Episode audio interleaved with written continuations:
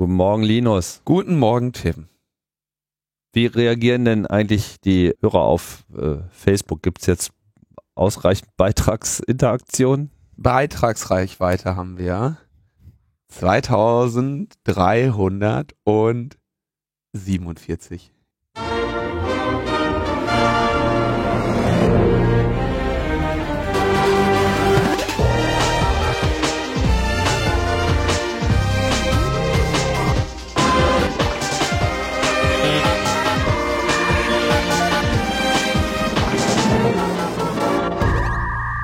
Logbuch Netzpolitik äh, 171 äh, Folgen werden im Kasten sein, wenn wir diese Sendung hier abgeschlossen haben. Und zu dem Zeitpunkt, wo ihr das hört, ist das ja dann auch schon soweit.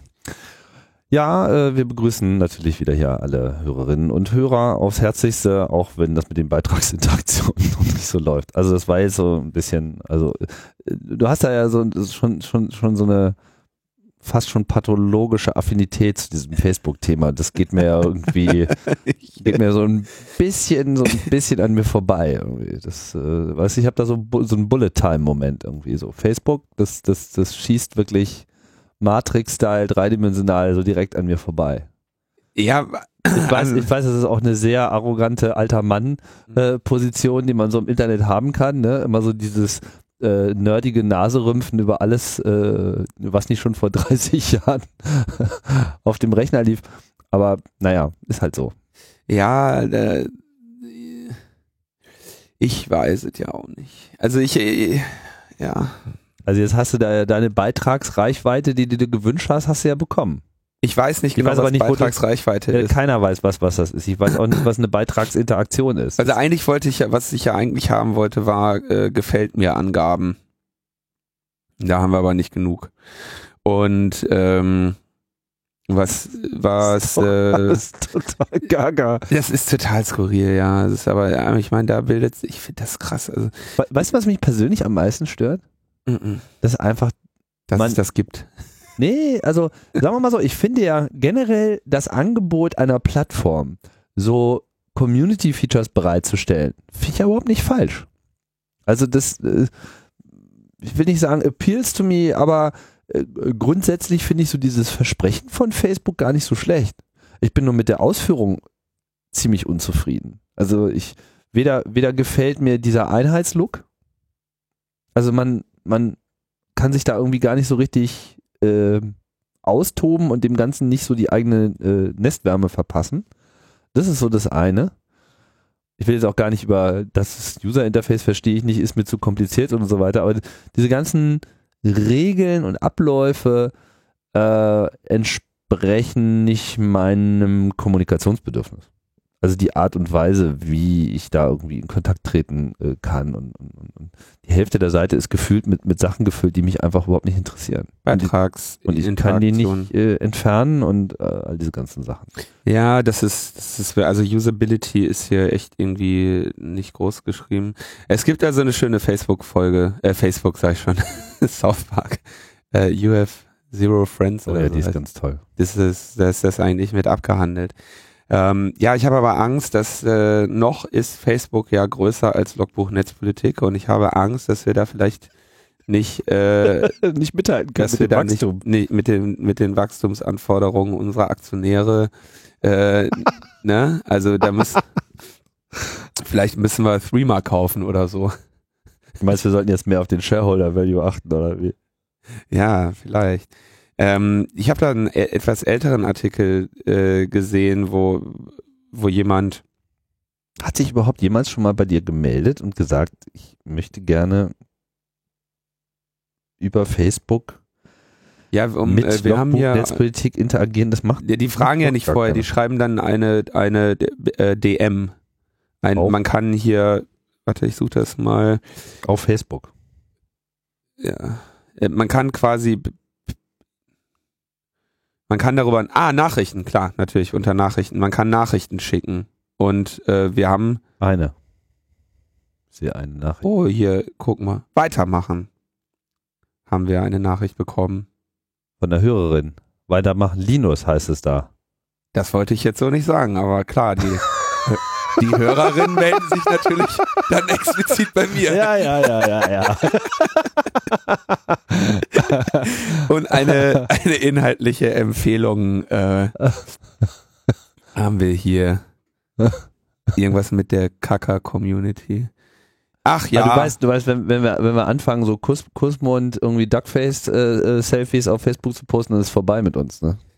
Oder mit Facebook, das wird's dann. Ich meine, natürlich auch sein.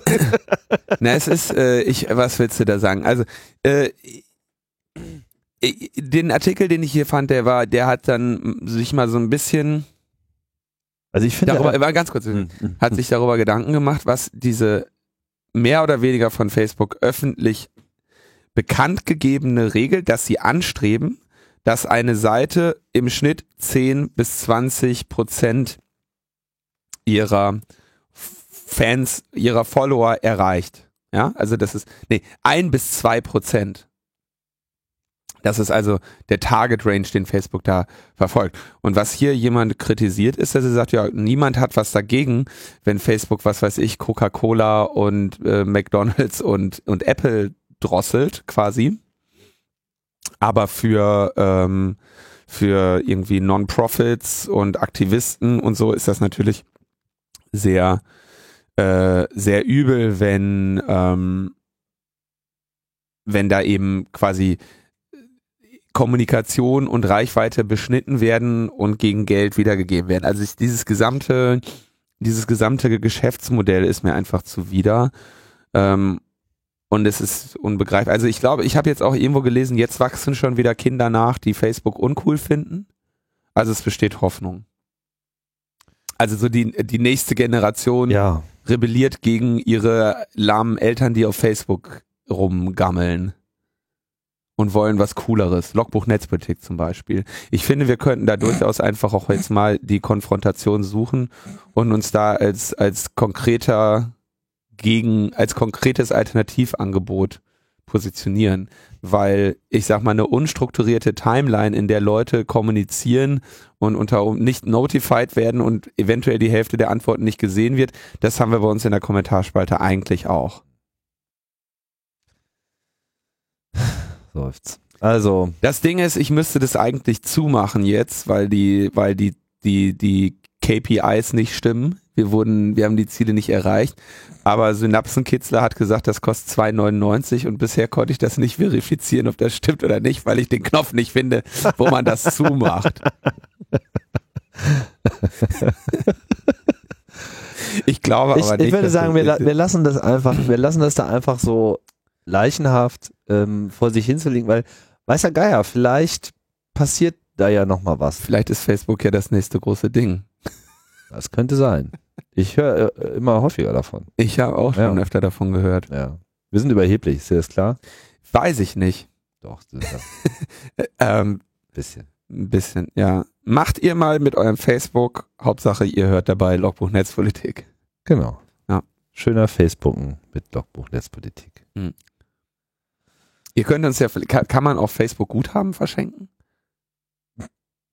Weiß ich nicht. Also bei allem anderen, wo man Geld ausgeben kann, kann man das. Kann man da überhaupt Guthaben haben? Also ich meine, Geld geben doch da nur. Das wäre doch geil. Du stehst irgendwie im Supermarkt an der Kasse und dann hast du ja so Google Play, App Store, Apple, ähm, Amazon Gutscheine und so kannst du alles an der Kasse kaufen und dann so Facebook Guthaben. 100 Likes. Jetzt lass du noch. Ich, ich habe nur Ideen. Ja, ja, das weiß das, was aber sehr schnell auch äh, einen überholt. Ne? Gestern habe ich ein sehr, sehr schönes Gespräch gehabt, da, das wollte ich jetzt so kurz hier wiedergeben, weil wir hatten die Idee zuerst. Da kam die Frage auf, warum eigentlich Zeitungen bisher noch nicht die, die explizite Kategorie Terror haben. So, Schatz, gibst du mir mal den Terrorteil? Das wäre eigentlich, das wäre eigentlich, so, ne, ich meine, du hast den Sportteil, Wirtschaft, so, ne, und es ist, ich meine, das ist eigentlich witzig, dass sie das, dass sie dafür noch nicht einen eigenen Teil haben. Das ist in der Tat. Genau, das ist geil. Das wäre auch für die Leser und so Leserinnen Deutschland, gut, weil du dann, Politik, Sport, ja, Feuilleton, Terror. ne, dann kannst du auch sagen, dann weißt du auch, okay, möchtest du das jetzt lesen oder nicht, ne, und das wäre eigentlich gut. Wie wär's denn mal mit Inhalt? So, Content ist overrated, aber wir machen's. Wir machen's trotzdem. trotzdem. Wir, wir haben nämlich hier, es gibt wieder was Schönes ohne Inhalt. Sind, sind wir schon beim Terrorteil? Nee. Nein, nein. Terrorteil kommt später. Jetzt kommt erstmal Feuilleton, oder was? Nee, Deutschland. Schatz, reichst du mir mal den Terrorteil? Was, was haben wir denn, äh, was ist denn sozusagen das erste Thema? Also in welcher Kategorie geht denn das erste Thema? Ähm, Welchen, welchen Zeitungsteil? Logbuch Netzpolitik-Zeitung müssen wir jetzt. Äh, das ist, glaube ich, noch so. Ähm, unklar? Also vermischtes sozusagen. Die Rückseite. Aus aller Welt. ja, also im Aldous Huxley-Teil würde ich sagen. Na gut. Brave New Safe Harbor. Brave New Safe Harbor. Oder Brave New Harbor. Brave New Harbor. Ähm, Ja, wir müssen ja nochmal. Also, hatten wir ja schon ein paar Mal. Safe Harbor ist ja bekannt. So. Im Juli 2000. Moment, Moment, Moment, Moment. So äh, nimmst du ja die neuen über Facebook gefundenen Hörer nicht mit, ne?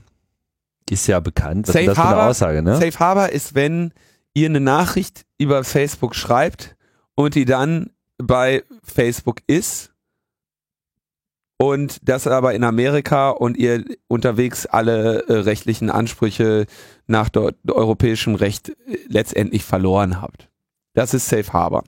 Und ähm, Beziehungsweise es war Safe Harbor. das war Safe Harbor, genau. Und dieses Safe Harbor gibt es, gab es, gibt, gibt es seit Juli 2000, wo nämlich die EU-Kommission gesagt hat, dass die USA EU-Bürgern einen angemessenen Datenschutz gewährleisten, Per Akklamation.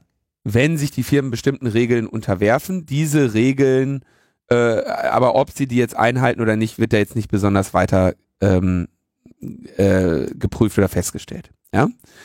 So, bis, bis Herbst 2015 gab es 5.500 Unternehmen, die sich unter diesem Safe Harbor Abkommen registriert haben und, und quasi von den, von dem, von der, von dem kurzen Weg äh, in den USA Daten von Europäern vorzuhalten, ohne als das Unternehmen einem rechtlichen Risiko ausgesetzt zu sein.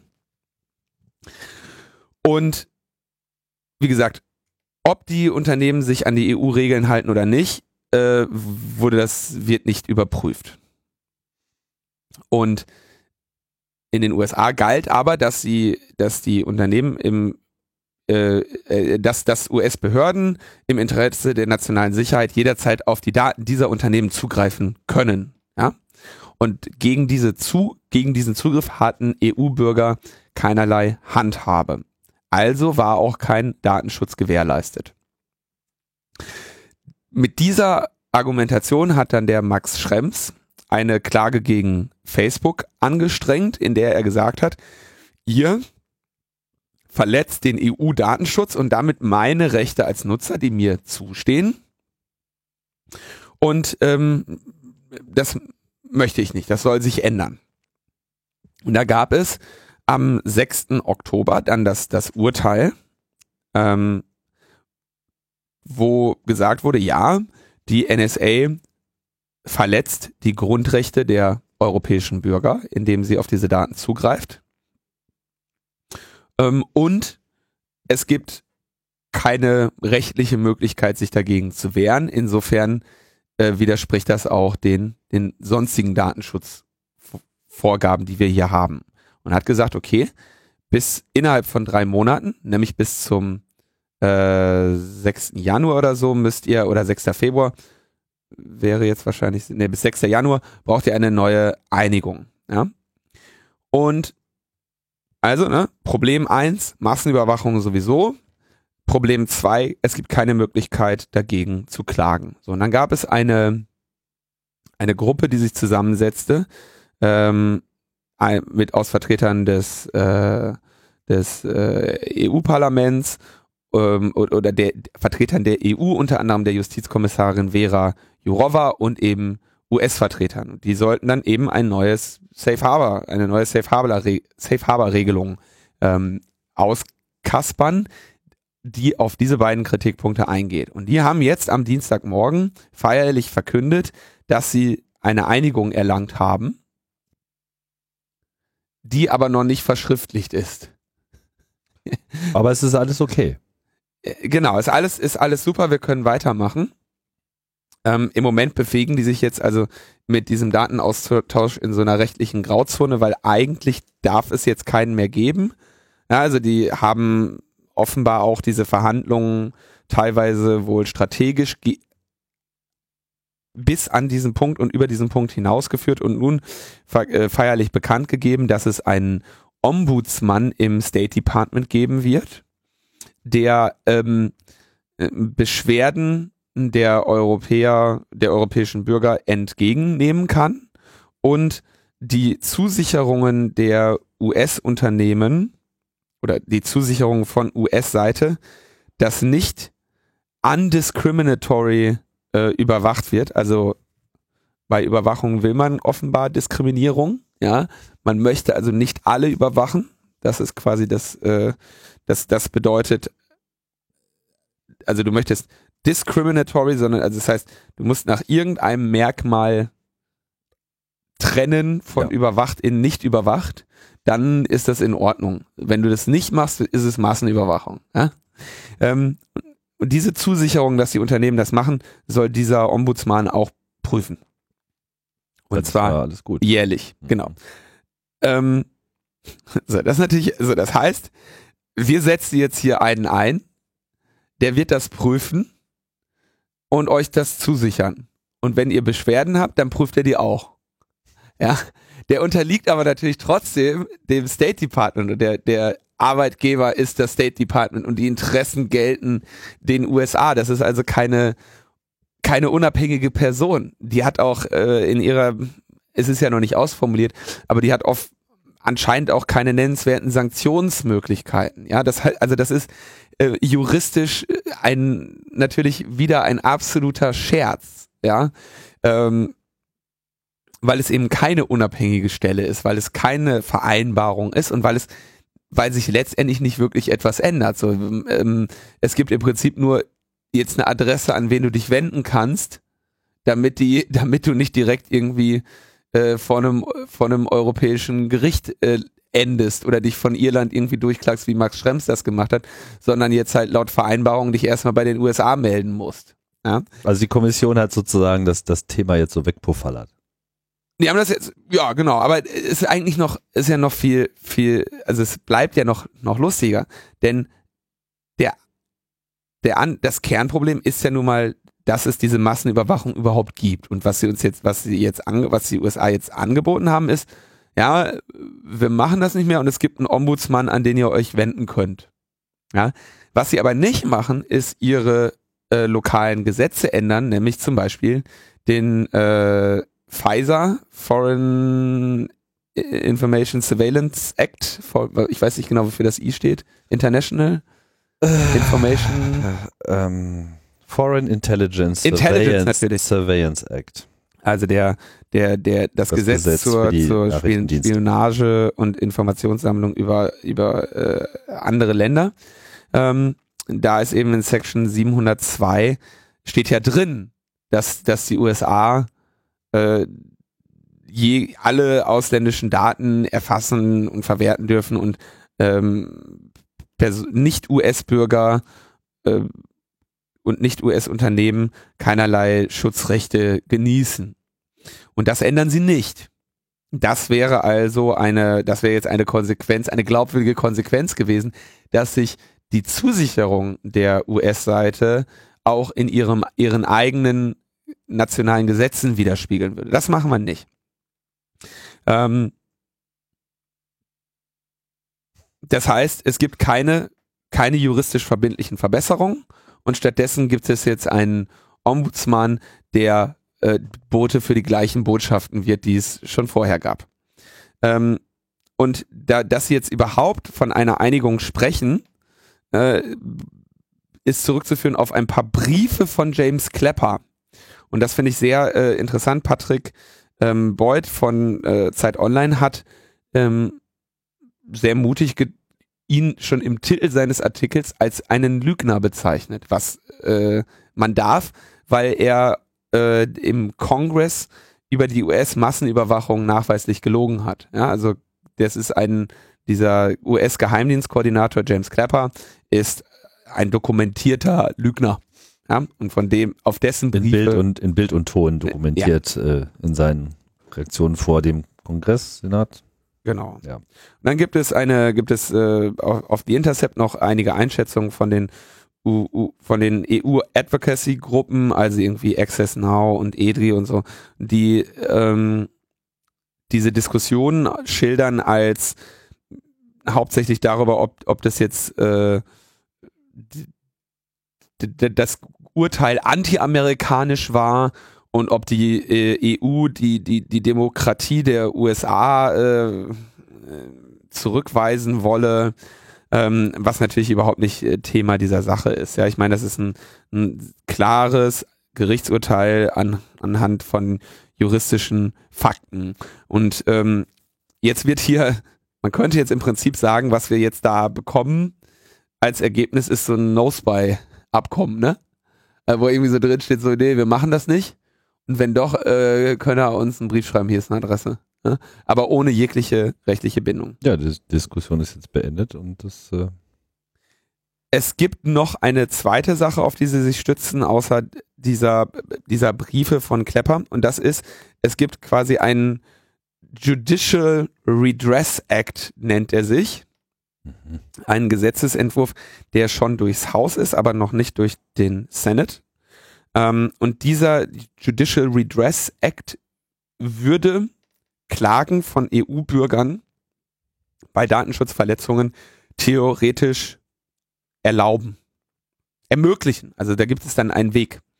Weil das ist ja sozusagen auch äh, ein Kernpunkt dieser ganzen Genau, das war der, der zweite wichtige Punkt. dass man einfach nicht selber klagen kann, Bei wie man das in Europa eben kann. Und da geht's halt nicht, weil das sowieso erstmal nur US-Bürgern äh, vorbehalten ist, dort Klage zu erheben und das auch durch ja So, und der- einfach nicht möglich gemacht wird. Und dieser Judicial Redress Act, der soll das ermöglichen.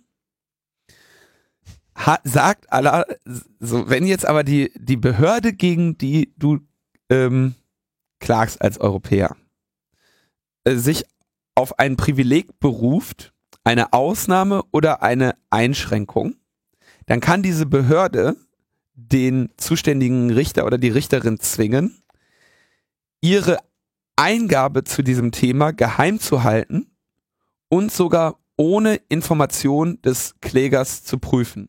Das heißt, du gehst hin und sagst, hallo, äh, die verletzen meine ähm, Rechte. Ja? Und dann geht diese Behörde, also im Zweifelsfall die NSA, zu dem Richter und sagt, so, äh, du bist gezwungen, äh, geheim zu halten, warum, was wir dazu sagen. Und die Prüfung, die du jetzt durchführst, darüber, über deren Ergebnis darfst du dem der klagenden Partei auch keine Auskunft geben. Und dann weist du diese Klage bitte ab. Das heißt, du, du erfährst dann, also die, die, die, das wahrscheinliche Ergebnis ist, du klagst und deine Klage wird ohne Begründung abgewiesen, weil die Begründung für die Abweisung deiner Klage geheim ist. ist geil, oder? Das ist, Das ist wirklich gut. Also du, du, du, das heißt, du, du hast es dokumentiert, du, du bringst was weiß ich, Beweise oder sowas vor, reichst eine Klage ein und dann kriegst du von dem Gericht, wird dir gesagt, wir müssen ihre Klage äh, leider abweisen.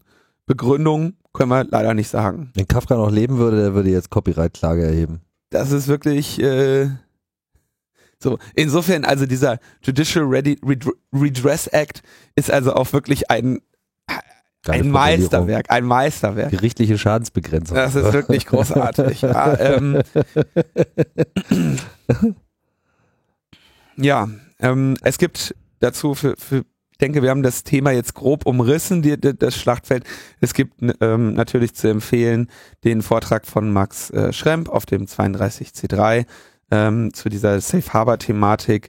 Ähm, ebenfalls von Max äh, Schremps jetzt eine, eine Stellungnahme zu diesem US EU-US Privacy Shield, so soll ja äh, dieser Brave New Harbor heißen. Ein Logo haben sie schon. Genau, ein Logo haben sie schon. Das ist geil. Die haben noch keinen Text, aber ein Logo. Wir sind uns einig, wir müssen das nur noch runterschreiben.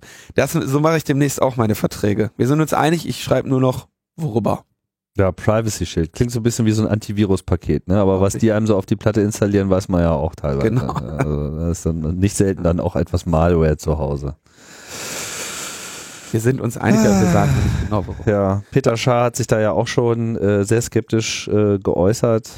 Unter anderem auch ähm, vorgestern auf dem netzpolitischen Abend der DigiGuest. Da war er äh, vor Ort. Ist auch online äh, bei Heise noch ein Kommentar zu finden. Ich denke, das ist jetzt hier noch nicht äh, das letzte Wort in dieser ganzen Debatte. Es ist einfach nur wieder ein, äh, ein weiteres Kapitel im, in diesem Drama, was sich wirklich fragt. Naja, Ja, die Amer- Amerikaner, die verstehen aber auch wahrscheinlich Europa irgendwie gar nicht, habe ich so den Eindruck. nee, das ist ja Also auch, das- also das ich sind meine, das ist klar anti-amerikanisch, was da abgeht. Das ist eindeutig nicht in deren Interesse. Also es ist anti-amerikanisch. Tja, und Europa hat eher so Skepsis, ob da irgendwie, ja, ob, ob da überhaupt alles so nach rechten Dingen läuft. Ne? Ich meine, nicht, dass wir keine Skepsis hätten, ob bei uns alles mit rechten Dingen zugeht, aber ist das schon nochmal so ein kleiner Bruch, der da im äh, großen Graben stattfindet, auf dem Weg nach Westen. Tja, wir werden das äh, beobachten. Da wird sicherlich in den nächsten Tagen und Wochen noch mehr zu berichtigen, äh, ja, zu berichtigen und zu berichten äh, geben. Es noch einiges zu berichtigen. gibt. So, dann hatten wir Ende November ähm, auch darüber berichtet, dass der äh, Bundesgerichtshof im Rahmen von zwei Verfahren, wo ähm, einmal der, der Verband der Tonträgerhersteller und einmal die GEMA äh, sich angestrengt hatten, äh, Seiten zu sperren, auf denen illegale Downloads äh, bereitgestellt würden. So, und der, die, diese Klagen sind beide daran gescheitert, dass der BGH meinte, ja, die Klagenden hätten keine ausreichenden zumutbaren Anstrengungen unternommen und nannte da nannte diese zumutbaren Anstrengungen auch, sie hätten eine Detektei beauftragen können zur Ermittlung der Täter, äh, ein Unternehmen einschalten können, das Ermittlungen im Zusammenhang mit rechtswidrigen Angeboten im Internet durchführt oder staatliche Ermittlungsbehörden einschalten können und wenn all das nicht äh, zu den Tätern führt, dann könne eine Websperre als Ultima Ratio in Betracht kommen. Das war der Teil des Urteils, der bisher äh, quasi bekannt war, Den wir ja auch schon den wir auch diskutiert hatten. Ja. Hm. Und jetzt, ähm, ne, und, und wie gesagt, interessant, die haben die, mit dieser Begründung auch diese beiden Verfahren verloren. Ähm, aber in der Urteilsbegründung, die jetzt ähm, vorliegt, stellt der Bundesgerichtshof sehr eindeutig fest, dass eben Netzsperren grundsätzlich durchsetzbar sind. Und ähm, da diese Urteilsbegründung ist natürlich jetzt sehr spannend, weil auf dieser Begründung sich in Zukunft halt Netzsperren in Deutschland äh, zeigen werden oder hoffentlich eben nicht. So, was, was haben Sie, äh, was haben Sie geurteilt? Ähm, Sie sagen erstmal keine Haftung oder Verantwortung des Providers. Ne? Also der Provider ist äh, weder unter dem, weder als Täter noch unter dem Aspekt der Störerhaftung rechtlich für diese Inhalte verantwortlich. Also die Telekom betreibt ein von der Rechtsordnung gebilligtes und gesellschaftlich erwünschtes Geschäftsmodell, nämlich Internet den Leuten zu geben. Und dieses sei als solches nicht in besonderer Weise ähm, dazu geeignet, die Gefahr von Urheberrechtsverletzungen zu schaffen. Also nur, dass du den Leuten Internetzugang gibst, äh, ist nicht unbedingt jetzt das, das Hauptziel der, der ähm, dass, dass diese dann eben damit Urheberrechtsverletzungen begehen. Deshalb darfst du der Telekom auch keine Kontrollmaßnahmen auferlegen oder den Providern keine Kontrollmaßnahmen auferlegen, die das Geschäftsmodell ge- wirtschaftlich gefährden oder die, die das Geschäftsmodell Internetzugang anbieten, unverhältnismäßig erschweren. So. Das sagte, sagen wir erstmal grundsätzlich so. Und jetzt kommen sie zu den Argumenten pro und gegen Netzsperren, die von den, ähm, die, die, sag ich mal, von den Gegnern von Netzsperren äh, hervorgebracht werden. Erstens die Effektivität, also das Argument, Netzsperren können umgangen werden, ähm, funktionieren also nicht, sind keine sinnvolle Methode zum, zum nicht zugänglich machen von Inhalten. Dieser Argumentation hatte sich das Oberlandesgericht Köln angeschlossen und in seiner Urteilsbegründung die Unwirksamkeit von, Net, von, von DNS oder IP-Sperren als Ablehnungsgrund genannt. Der Bundesgerichtshof sagt, naja, okay, man kann diese Sperren umgehen. Die Mehrzahl der Nutzer kann es aber nicht. Also sind, äh, ist es jetzt nicht ein grundsätzlich nicht probates Mittel. Funktioniert ja bei den meisten. Mhm. Die meisten gehen am Flatterband vorbei, sozusagen. Ge ja, also ich meine, die meisten lassen sich von Flatterband aufhalten. So. Ich kann mich dem sogar im Prinzip ja, das ist. Kann ich dieser äh, Argumentation folgen? Nachvollziehbar. Du hast viele Dinge, die Sachen unmöglich machen oder die Sachen verhindern sollen, die nicht 100 Prozent greifen. Ja, wir schließen auch unsere Türen ab mit irgendwelchen 8 Euro. Oh, sag es, sag es mein Lieblingssatz. Was denn? Hundertprozentige Sicherheit kann es nicht geben.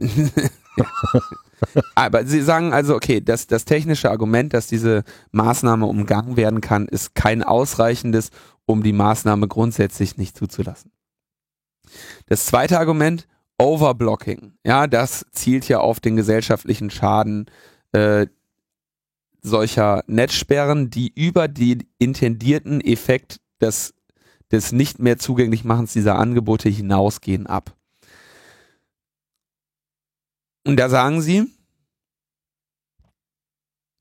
dass Problem ist, wenn wir Overblocking als Argument gelten lassen, dann können sich die Anbieter eines auf Rechtsverletzungen angelegten Geschäftsmodells hinter wenigen legalen Angeboten verstecken.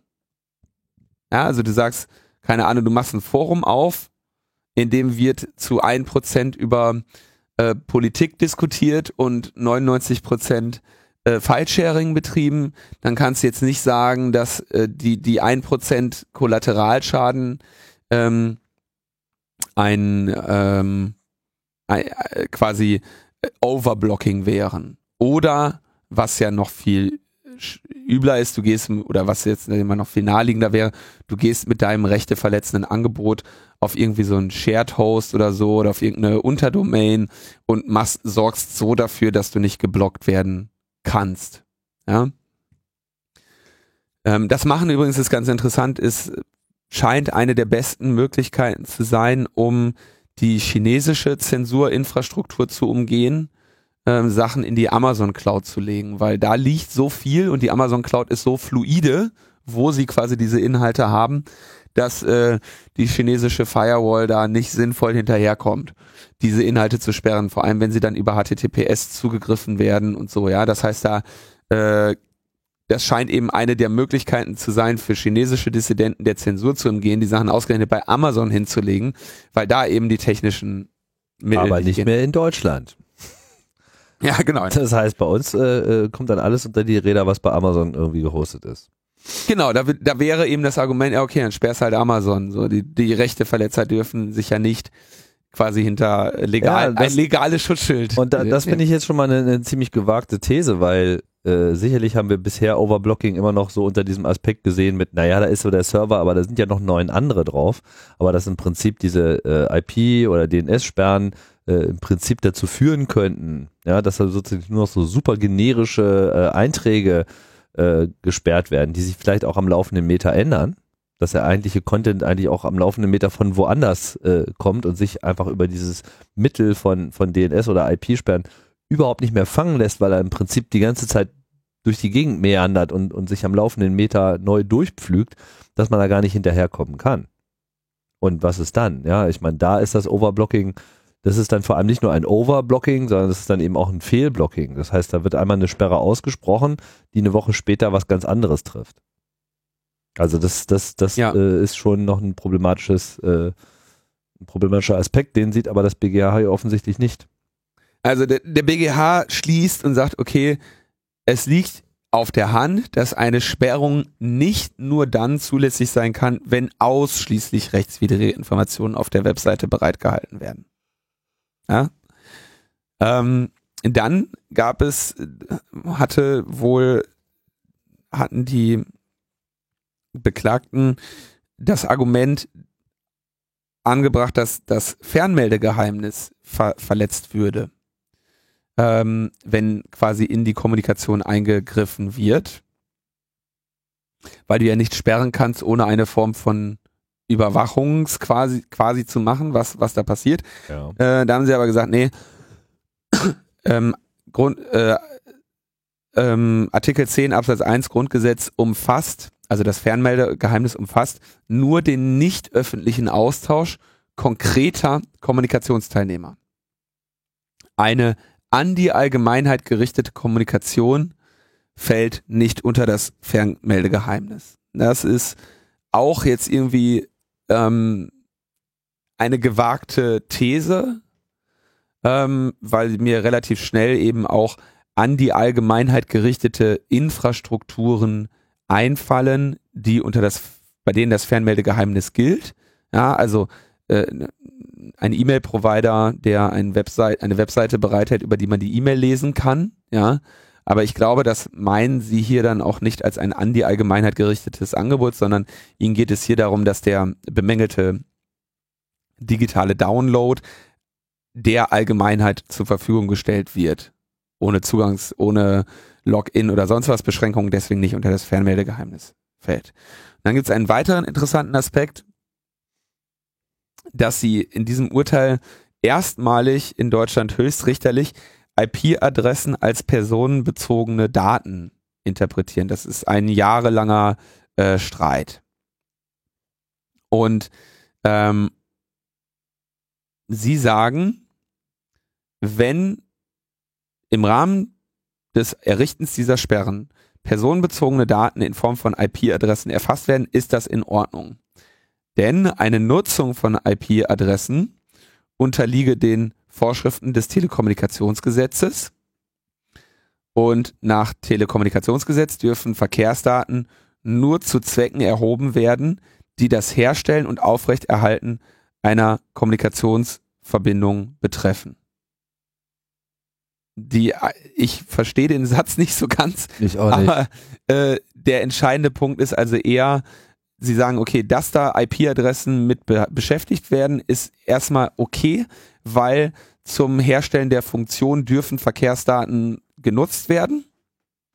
Gleichzeitig sagen sie aber eben, IP-Adressen sind äh, personenbezogene Daten. Ähm, und die unterfallen personenbezogene Daten, unterfallen Paragraph 3 Absatz 1 des Bundesdatenschutzgesetzes, weil der Zugangsprovider einen Bezug zwischen den IP-Adressen und der Person des Nutzers herstellen kann. Ähm, auch natürlich jetzt spannend, die, der, die, der Zusammenhang kann ja natürlich eigentlich nicht hergestellt werden, weil die IP-Adresse für den Anschlussinhaber ist. Also werden wir sehen, ob es da noch weitere Urteile gibt.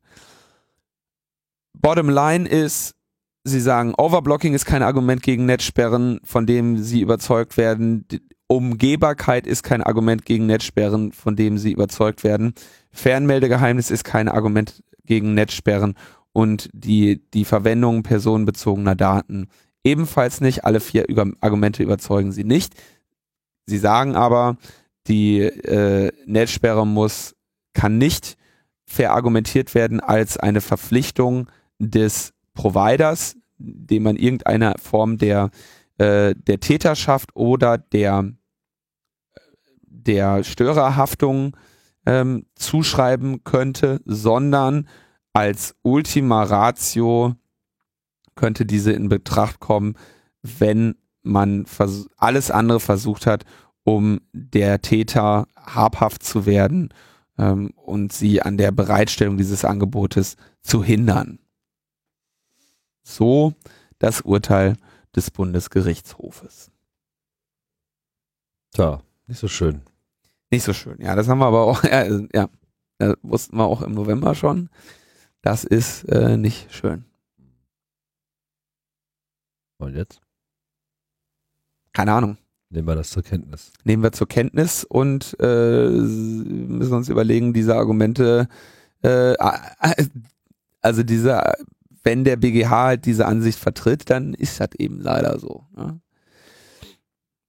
Es sei denn, das Verfassungsgericht äh, kommt dann nochmal zu anderen Schlüssen. Da weiß ich nicht genau, wie da die, ähm, die Zuständigkeiten in diesem Fall sind, weil ich nicht mehr genau erinnere, auf welcher Basis da. Äh, ja gut, da müsste natürlich eine entsprechende Klage angestrengt werden, die das jetzt unmittelbar äh, betrifft. In dem das könnte aber dann erst sein, wenn, sag ich mal, die erste Sperre irgendwo verhängt würde. Genau, und irgendjemand oder, oder sich jemand schon mal so äh, theoretisch in Zukunft betroffen sieht davon. Könnte ja. man ja auch klagen, also geht ja auch schon vorher.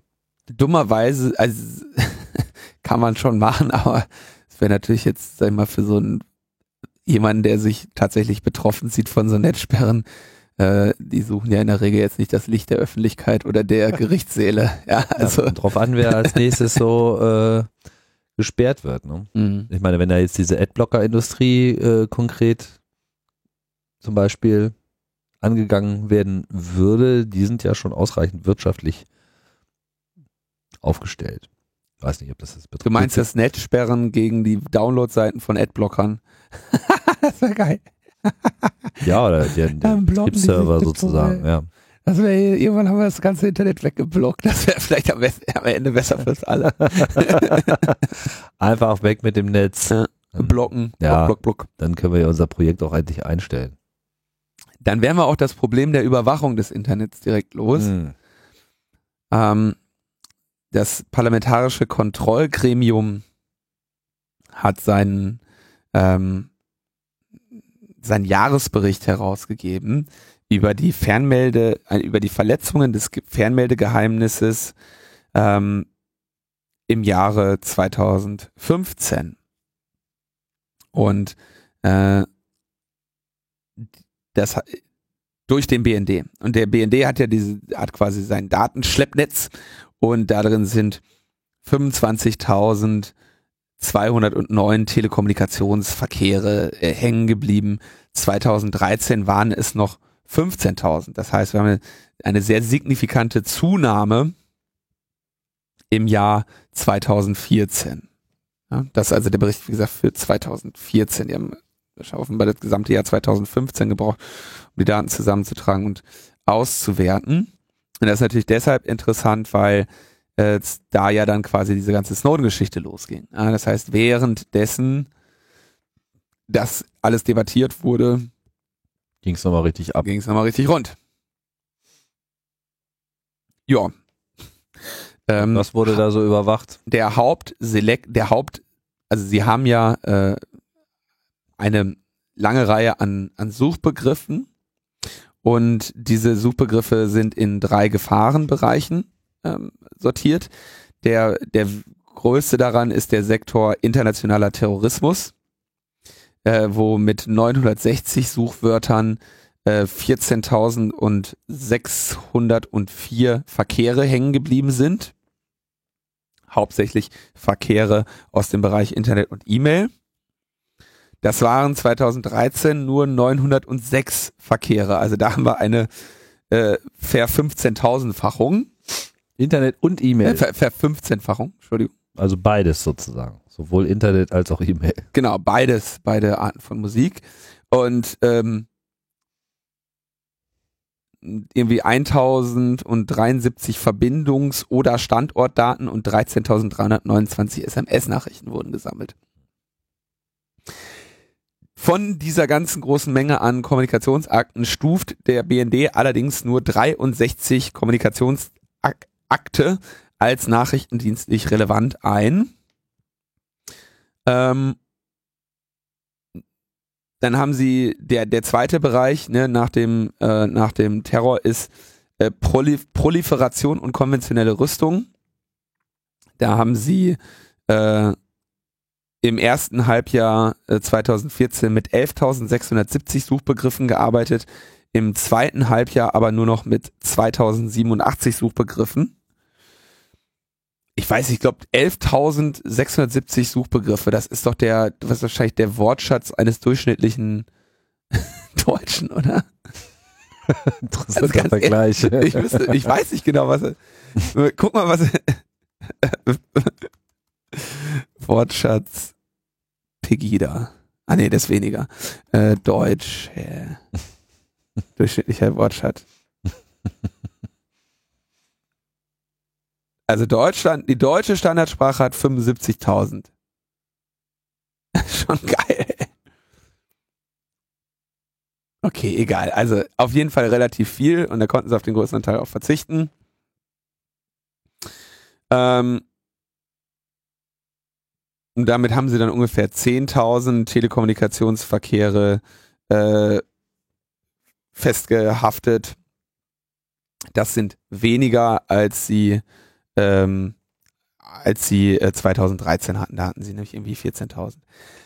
Und dann der dritte Bereich, illegale äh, Schleusung. Der spielt keine vergleichbar große Rolle.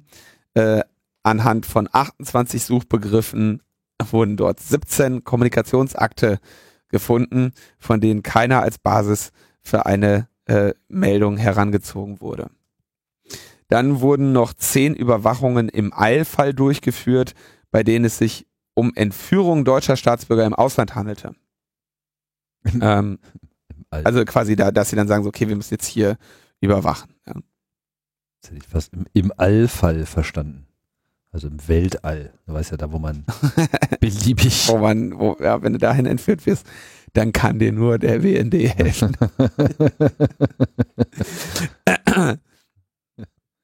Kein Ausge keine Auskunft gibt's über die äh, Erfassung von Routineverkehren und Beifang, äh, die der BND an die NSA weitergibt, denn damit äh, setzt sich ja der NSA-Untersuchungsausschuss auseinander. Da wollten sie jetzt irgendwie nichts zu sagen. Hm. Tja. Tja. Spa also interessant zu sehen, ne? Die haben sich da jetzt nicht durch die öffentlichen Debatten jetzt nicht nennenswert äh, an ihrer Arbeit hindern lassen. Äh, so wünscht man sich das ja auch für eine effektive Organisation, dass sie halt auf Nachhaltigkeit ausgelegt ist und sich von so äh, Stimmungsschwankungen der öffentlichen Wahrnehmung äh, von ihrem Kerngeschäft nicht ablenken lässt. Dass du immer so schlecht redest über, über unsere Geheimdienste. Bitte, das ist doch nicht schlecht geredet. Die müssen sich, die müssen sich halt auch fit halten für äh, die Kriege der Zukunft. Mhm. Ja. Und da gibt's immer wieder neue Gegner. Ja, Bargeld. Ja, Bargeld ist einfach mal gefährdet mich auch täglich. Primär durch Abwesenheit, aber auch die Präsenz ist äh, in zunehmendem Maße in Verruf gekommen. Hat jetzt wer herausgefunden eigentlich? Das ist, ein, ist natürlich eine alte Forderung. Ja, aber wer hat sie wieder ausgegraben? Äh, Bundesfinanzministerium. Ach so. Ähm, Es geht natürlich um Geldwäsche und das äh, ist ja, sagen wir mal, auch durchaus ein wichtiges Thema, weil natürlich äh, Finanzströme, die frei laufen, auch eine ganze Menge äh, Korruption ermöglichen und zwar nicht nur theoretisch, sondern auch ganz praktisch. Das natürlich vor allem auch auf einem internationalen äh, Level, aber auch innerhalb Deutschlands. Und natürlich ist es im Interesse eines Finanzministeriums konkret, einen Einblick zu haben in die wirtschaftlichen Aktivitäten einzelner Teilnehmer und Organisationen, um sicherzustellen, dass dort auch alles nach Recht und Gesetz abläuft. Weil der Staat will natürlich auch seine Steuern haben und vor allem will er natürlich auch, ähm, wie heißt es so schön, das organisierte Verbrechen im Blick haben, was ganz gut da drin ist, Geldsummen von A nach B zu schieben. Und ja, dementsprechend aber, gibt äh, es da halt muss man jetzt mal zahlreiche. eine Lanze für das organisierte Verbrechen äh, hier brechen, weil denen wird es also auch wirklich sehr schwer gemacht, ihre Einkünfte zu versteuern. Ja, also da, da wird das, da legt der Staat aber auch Steine in den Weg. Ja, was denn für welche? Weil die den immer gleich mit einsperren wollen oder was? Ja, weil die direkt immer mit ihren anderen Gesetzen kommen. Ach ja. naja, gut. Ja. So, und es ist natürlich in gewisser Hinsicht die Digitalisierung äh, der Welt da auch ein äh, Segen. Alle äh, Banktransaktionen laufen heutzutage digital ab oder zumindest der Großteil und das lässt sich natürlich im Prinzip, so es denn überhaupt Einblick in diese Datenströme äh, gibt, ganz gut abgreifen. Und da gibt es ja auch seit Jahren schon gesteigerte Inter Interesse, auch von den Geheimdiensten, SWIFT-Kommunikation, also sozusagen das internationale Bankensystem, wird gemonitort, wird äh, entsprechend untersucht. Aber dann bleibt ja noch das Problem des Bargelds. Davon äh, gibt es ja so einiges. Da sind äh, einige Milliarden im Umlauf keine Ahnung, was äh, derzeit so das Bargeldvolumen in Deutschland insgesamt so ist. Ja, und wenn natürlich viel bar bezahlt wird, bleiben da wenig ohne weiteres nachvollziehbare Spuren. Und daraus resultiert so ein bisschen die Idee, man könne doch generell für Zahlungen im Wirtschaftsverkehr eine Deckelung zu ma machen, dass man sozusagen sagt, alles, was jetzt über 5000 Euro geht, muss in irgendeiner Form per Überweisung, bankengestützt äh, stattfinden. stattfinden. Möchte, also soll letztendlich, das ist ja der, der, der Punkt, am Ende Zahlungssysteme aus gutem Grund für, sag ich mal, für jetzt irgendwie Überweisungen und äh, solche Geschichten, Kreditkarten oder so, gewinnen ja ihre Sicherheit dadurch, dass sie vollständig überwacht sind. Also, ne, wenn ich mit meiner Kreditkarte etwas bezahle, kann ich davon ausgehen, dass dieser Zahlungsvorgang äh, auf alle Zeit abgesichert und äh, dokumentiert ist und damit auch automatisch quittiert. Ja, du hast also quasi, du hast ja eine Abrechnung von deiner Bank, wo du sagen kannst, hier dieses Geld ist an diese Person gegangen. Das heißt, du hast im Prinzip diese ganze, dieses ganze Belegwesen da drin. Ne? Brauchst dir letztendlich so einen Betrag gar nicht mehr quittieren zu lassen, weil du ja die, die Überweisung an der Stelle hast. Jetzt rechtliche äh, Einschränkungen mögen eine Rolle spielen, aber du hast die Sicherheit des, des, der, der Finanztransaktionen, der nicht bargeldgebundenen Finanztransaktionen rührt daher, dass sie äh, vollständig erfasst sind, dokumentiert, nachvollziehbar und ähm, dieser, dieser Sicherheit möchten äh, jetzt freundlicherweise äh, so gut wie alle Geldflüsse ähm, zuführen. Ähm, das Problem auf der anderen Seite ist eben, dass diese, dieses digital verwaltete Geld und die digital erfassten Finanzströme eben auch so wahrscheinlich das, das eindringlichste Überwachungswerkzeug sind, äh, was wir überhaupt haben über, über die Handlungen von Personen. Ja, also reinzuschauen, was, ähm, wie viel Geld hat die Person, wo gibt die das aus? Ähm, das ist schon nochmal eine Überwachungsinfrastruktur, über die, über deren Implikationen sich relativ wenig Gedanken gemacht wird. Es gibt weiterhin ähm, an anderer Stelle Bestrebungen, diese, sag ich mal, in, in Gewerben, die, äh, die Schwarzgeld nah sind oder die gerne äh, zum, zur Geldwäsche genutzt werden ähm, oder auch in äh, stark bargeldbasierten Gewerben, wo äh, wiederum äh, der, die Möglichkeiten der Steuerhinterziehung relativ groß sind. Was würde dir als erstes einfallen? Ja, nimmst du, nimmst du, nimmst du was, was viel Geld mit kleinen Beträgen umsetzt, ähm, Kneipen und Restaurants. Ja. Ähm, da ist halt das Naheliegende, sag ich mal, jetzt könnte man ja theoretisch sagen, man macht eine Kneipe auf, hm, man stellt sich da irgendwie so und so viel Kästen Bier rein äh, und ne, dann ähm, nimmt man am Ende die Hälfte von der Kasse und legt die aufs Konto und die andere Hälfte legt man unter das Kopfkissen und das Geld hat nie jemand gesehen. Äh, deswegen gehen dann die oder gehen die Finanzämter ja auch davon aus und sagen, naja, uns interessiert überhaupt gar nicht, was du in der Kasse hattest. Wir gucken, was du eingekauft hast. Ja, wenn du jetzt als Kneipe hingehst und du hast äh, kaufst zehn Kisten Bier, dann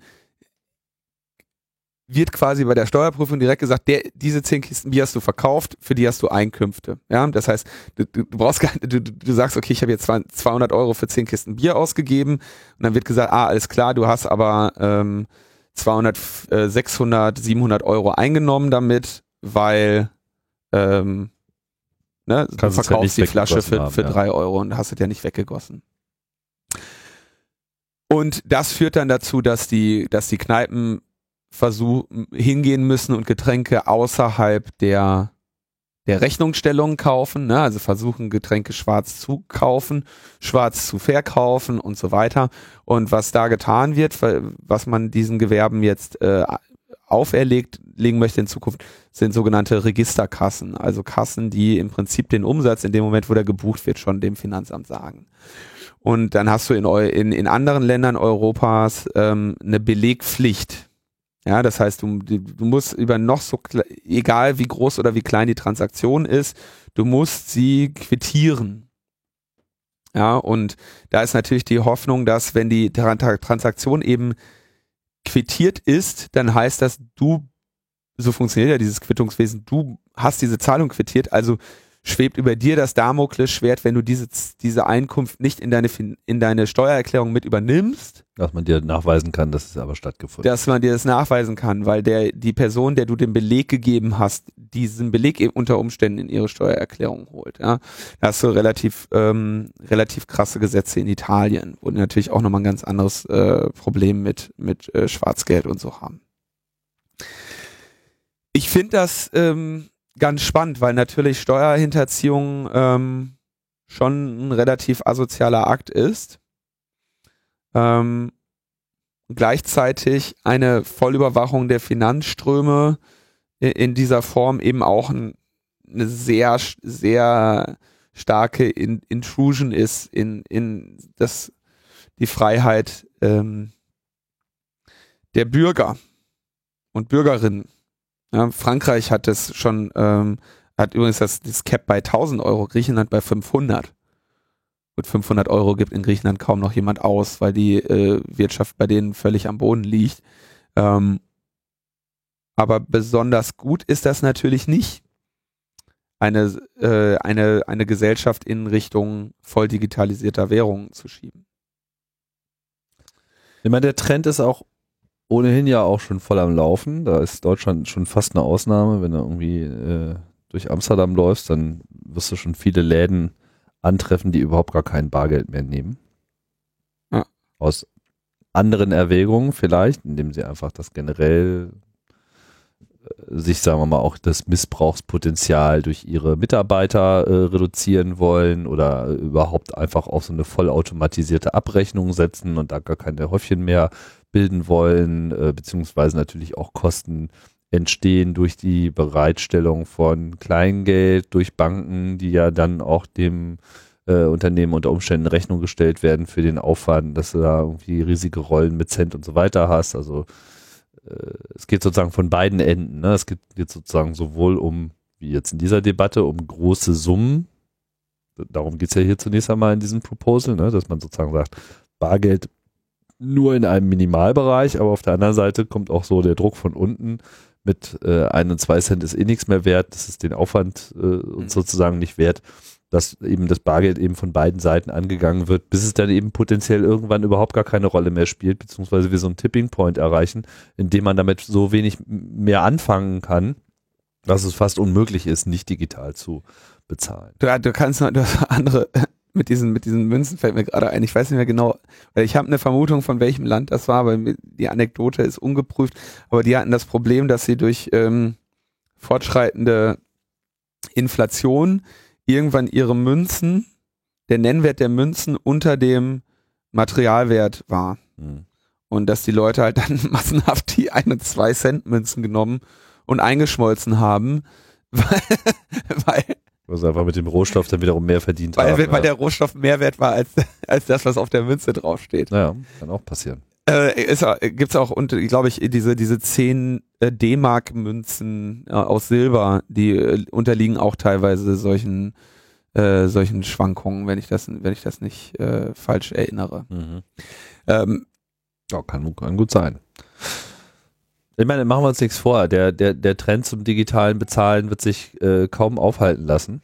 Das ist äh, etwas, das kommt, allein aus Sicherheits- und Convenience-Gründen. Ja, teilweise ist halt einfach auch die digitale, äh, das digitale Bezahlwesen einfach inhärent sicherer als, äh, als es mit den derzeitigen Methoden also auch mit den derzeitigen digitalen Methoden ist. Also es wird sozusagen sich da noch äh, weiter verschärfen und es wird noch mehr in den Bereich Convenience gehen, sprich also kontaktloses Bezahlen. Also ich würde da jetzt vehement widersprechen, dass digitales Bezahlen momentan sicherer ist als äh, Bargeldzahlungen, aber im, äh, im, im, im, im, im Großen und Ganzen stimmt das natürlich. Lässt sich also im, nicht so leicht klauen. Also Sicherheit jetzt auf verschiedenen Ebenen. ist da der entsprechende Vortrag äh, ja. beim, beim Congress. Insofern wäre ich da, äh, wäre ich da jetzt vorsichtig, jetzt über die Sicherheit äh, solcher Systeme ein abschließendes Urteil äh, zu bilden. Aber wie gesagt, selbst wenn sich da Sicherheitslücken finden, hast du eben durch diese durch diese Dokumentation der Transaktionen, da, daraus ergibt sich ja die Sicherheit. Und das ist ja interessanterweise auch bei der, bei dieser ganzen Bitcoin-Geschichte am Ende der, äh, der, der Trust Anchor. Ja, also Bitcoin äh, viel gefeiert als dieses anonym, anonyme ähm, Mittel, ähm, was ja letztendlich das genaue Gegenteil davon ist, nämlich der Bitcoin ist eigentlich die Idee, dass die Gesamtanzahl aller Transaktionen und der und damit der Kontostand eines jeden einzelnen komplett Kontos nachvollziehbar ist. Vollständig nachvollziehbar ist. Ja, ja, das ist ein pseudonymes System. Ein, ein, ja, ein pseudonymes, voll dokumentiertes System. Das nur, das nur am Rande. Das heißt, da könntest du auch, könntest du tatsächlich äh, ähm, quasi sehen, wenn, wenn man jetzt diese Grenze weltumspannend hätte, darf man, man darf nicht mehr als so und so viel transferieren. Dann könntest du quasi in der Blockchain gucken, wer das gemacht hat. Ja gut, was halten wir denn jetzt von dieser äh, Initiative mit dem Bargeld? Also die Datenschützer äh, schreien auf jeden Fall auf und äh, sind erstmal so ein bisschen dagegen. So liest man das zumindest hier aus einigen Artikeln heraus. Es ist aber schon auch eben wirklich so ein Ding, wo äh, eine Abwägung wahrscheinlich einfach stattfinden wird, aus all diesen genannten Gründen und wo man jetzt nicht so eine klare Antwort geben kann. Ich finde, die, die Abschaffung von Bargeld an sich die ja so in der Form noch nicht di äh, diskutiert wird oder zumindest auch überhaupt nicht hm. auch nur im Ansatz äh, mehrheitsfähig wäre, das wäre auf jeden Fall ein, ein Problem. Frage ist, wenn man jetzt mal von diesem Proposal ausgeht von 5000 Euro, äh, wäre das bereits ein Problem? Also ist sozusagen auch eine, sind auch Zahlungen äh, über 5000 Euro ein Problem. Ich finde die Grenze schon gefühlt etwas niedrig mhm. weil man für 5000 Euro eigentlich auch immer weniger bekommt. Also, was weiß ich, kann ich dann keinen Gebrauchtwagen mehr bar bezahlen? So, nee, und ist das sozusagen schon ein Problem? Ja, vielleicht, weil kritisch finde ich es ab dem Moment, wo man sagen kann, hier geht es sozusagen in so eine private Finanztransaktionswelt rein, die auch von leihen und tauschen und passt schon äh, Schenkungen und so weiter geprägt sind, die eben wirklich nicht unbedingt auch so unter wirtschaftlichen Aspekten abgehört werden muss. Meine, das könntest du natürlich dann immer noch tun, du könntest immer noch jemanden 6000 Euro geben, weil das ja in dem Sinne keine Wirtschafts... Äh, das ist die Frage, hier geht es ja um Rechnung, oder? Hier geht es sozusagen um Bezahlung für äh, wirtschaftliche Transaktionen. Das heißt ja nicht, du darfst niemandem 6000 Euro geben was du machst, ist, du kaufst halt erst die erste Hälfte von dem Auto für drei und dann verkauft er dir die Was? andere Hälfte von dem Auto auch noch. Also nochmal drei. Auto und dann noch das Ersatzrad nochmal. Genau, ja, so, genau, solche. also das werden, wirst du halt am Ende dann machen, ne? Mhm. Ähm, ich habe da tatsächlich keine, keine abschließende Meinung zu. Ich ähm, kenne wenige Anwendungsfälle für Transaktionen ähm, über 5000 Euro, die es jetzt unmöglich machen würden, da eine oder dies zu einer, sagen wir mal, nicht vertretbaren Bürde machen würden, dass man diese Transaktion digital regelt. Ja, also ich würde jetzt in meinem Leben wäre ich, glaube ich, ein einziges Mal an, an diese Grenze gekommen. Also es gäbe eine einzige Transaktion in meinem Leben, die ähm, dieser Pflicht unterfallen würde. Mhm. Insofern wäre ich da selten von betroffen. Und es ist gleichzeitig gibt es äh, natürlich sehr viele ähm, Wirtschaftszweige, die da sehr gegen sein werden, weil sie davon profitieren, dass äh, hohe Beträge in Bar gezahlt werden und sie keine Fragen stellen, wo dieses Geld herkommt. Mhm. Ähm, beispielsweise ähm, die gesamte Luxusgüterindustrie. Ja, ich bin mir sehr sicher, dass so Juweliere einen völlig utopischen äh, hohen Anteil an Bargeldzahlungen haben. Ähm, Luxusfahrzeughersteller, ähm, ne, immer wieder beschrieben, die Leute, die in Jogginghose und mit einer Aldi-Tüte reinkommen und äh, Porsche kaufen. Ja, das sind ähm, das sind Bereiche, die davon profitieren.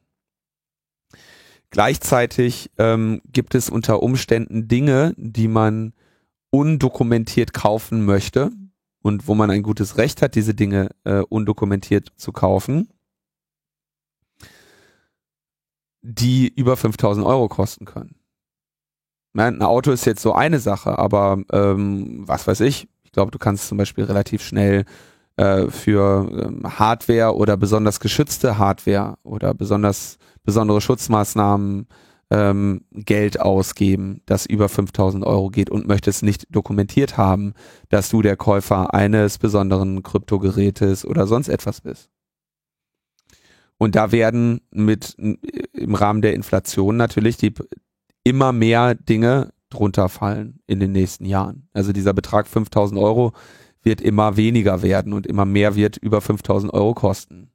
Was ich äh, überlesen hatte in dem Artikel wird übrigens auch äh, gesagt, dass es ein solches Limit bereits unter anderem in Frankreich gibt. Ja, ja genau. Frankreich 1000 Euro, 1000 Griechenland 500. Genau. Das ist schon relativ niedrig. Das ist relativ niedrig. 1000 Euro, also da kann man sicher jetzt noch nicht mal äh, eben eine Bahncard 100 mitkaufen. Zum Beispiel. Habe ich 5000 auch nicht, wenn du erste Klasse fährst. Habe ich auch schon ein paar Mal äh, bar gemacht und zwar, weil halt die digitale Bezahlung, das ist dann übrigens auch nochmal ganz interessant, ja auch in zunehmendem Maße mit Transaktionslimits äh, daherkommt. Also gerade bei äh, meinem einen Bankkonto äh, wurde das sozusagen einseitig jetzt von der äh, Bank einfach mal so ausgerufen, dass da jetzt sozusagen ein, ein, ein Limit besteht in Höhe von 3000 Euro war das, glaube ich. Was ich mir dann sozusagen online ja, äh, kurzfristig hochsetzen kann und so weiter, um an der Stelle äh, Fraud zu verhindern. Also das find ist ich äh, grundsätzlich ne? finde ich ganz gut, wenn der Kreditrahmen nicht so hoch ist äh, oder es eine, eine Begrenzung gibt für Transaktionen. Ist natürlich eine völlig beknackte Sicherheitsmaßnahme, wenn alles, was du machen musst, nur einmal da anrufen ist. Ja, aber zum Beispiel irgendwie bestimmte. Nein, äh, ich muss mich da online einloggen. Das ist total sicher, weil ja. da muss ich ja mein Passwort. Das würde eingeben. der Angreifer ja nie hinkriegen. ähm, die Sorge, meine Sorge, also Genau, das ist etwas, was nicht, was was am Ende einen, einen unschönen Kollateralschaden hat, ähm, dass man eben nicht mehr in der Lage sein wird, Produkte über einem gewissen Preis ähm, undokumentiert und ohne Nachweis zu kaufen.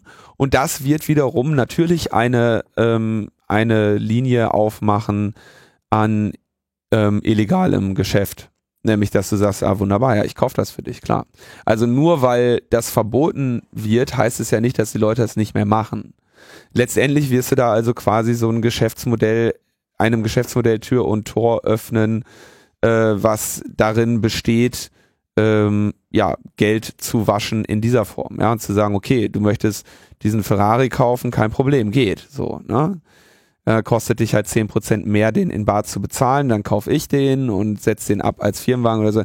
Da werden halt die Geflechte in der Steuerhinterziehung eben ja komplexer werden. Was aber gut ist für die Steuerfahnder, weil je komplexer die sind, desto leichter, desto einfacher sind sie dann auch am Ende wieder auseinanderzunehmen.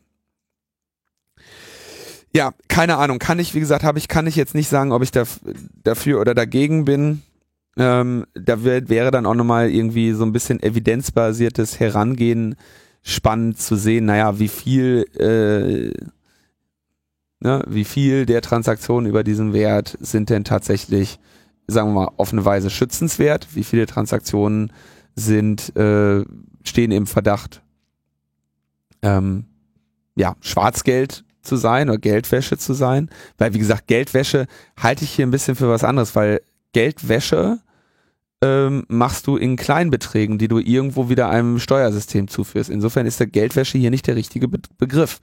Wenn du, also Geld wäschst du, wie gesagt, indem du, eine, indem du ein Restaurant hast, in dem keiner essen geht und diese, diese Beträge halt äh, dann wieder versteuerst und quasi deine, deinen Kokainhandel äh, so wieder irgendwo das Geld, was du aus Kokainhandel hast, im Restaurant halt einzuführen, um es dann am Ende wieder auch auf wirklich auf deinem Konto haben zu können, damit nicht die Leute, an die die ganze Zeit Kokain verkaufst, dir irgendwann die Tür eintreten und die Berge Bargeld suchen, die du zu Hause hortest. Das ist Geldwäsche. Ja, ähm, hier geht's eher darum, das Geld nicht zu waschen und in Luxusgüter umzusetzen. Ich muss sagen, dein Fachwissen beeindruckt mich. Ich setze mich mit äh, mit äh, solchen Systemen auseinander, natürlich. Also Mhm. ich habe da äh, Keine Frage, euer Herr. Nein, aber das, also das also ich setze mich mit Zahlungssystemen auseinander, unter anderem beruflich und ist, äh, ist schon klar. Das ist, ist rübergekommen. und ich bin ja auch äh, so, naja. Also die Begriffe müssen da scharf getrennt sein. So, damit sind wir mit dem harten politischen Brot eigentlich, äh, eigentlich weitgehend durch. Jetzt sind wir noch auf was, auf eine Story hingewiesen, von der ich mir gar nicht so sicher bin, ob die hier eigentlich wirklich so reinpasst. Ähm, aber vielleicht kann man das einfach mal aufgreifen und da auch mal so einen, ja, einen kulturellen, äh, wirtschaftskulturellen Blick aufs Netz äh, aufmachen. Worum geht's?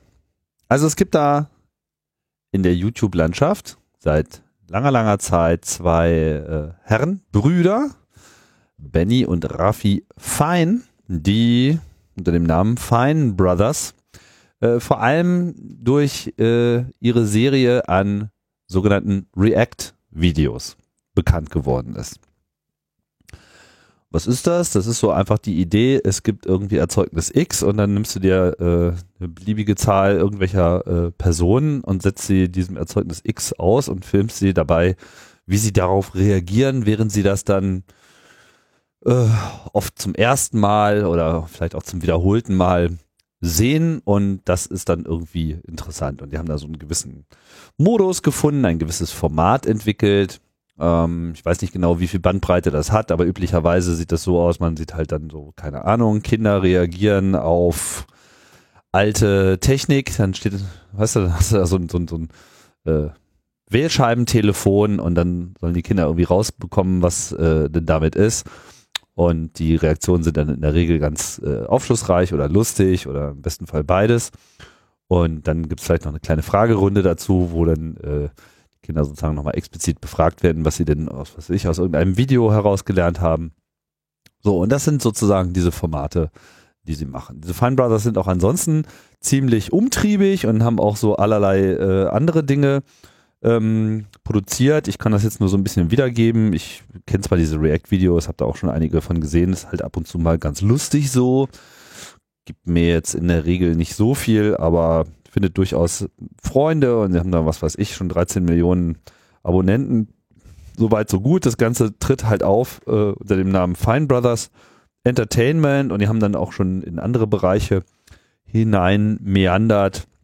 Äh, wohl ganz erfolgreich war so eine Sitcom äh, unter dem Namen My Music, die so ein bisschen aufgefallen ist, weil sie halt auf der einen Seite so ein Mockumentary war, also so, so, so tut, als wäre es so die Dokumentation eines Unternehmens, dabei irgendwie lustig rüberkommt.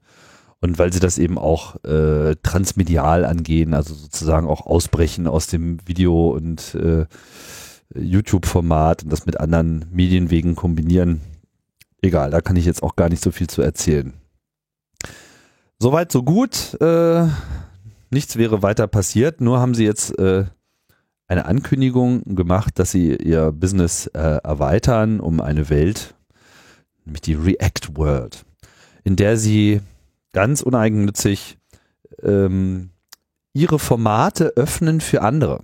Und ihr Angebot war im Wesentlichen dieses, so ihr wollt auch React-Videos machen, dann äh, wollen wir euch dabei helfen äh, indem wir euch bei der Produktion äh, helfen und vor allem erlauben wir euch, dass ihr unser Format, unsere Formatidee, unsere, unser Konzept von React-Videos quasi kopiert oder zur Anwendung bringt in dem Moment und vergleichen das eben auch mit sowas wie äh, was weiß ich hier so diese Talentshows, äh, Deutschland sucht den Superstar etc.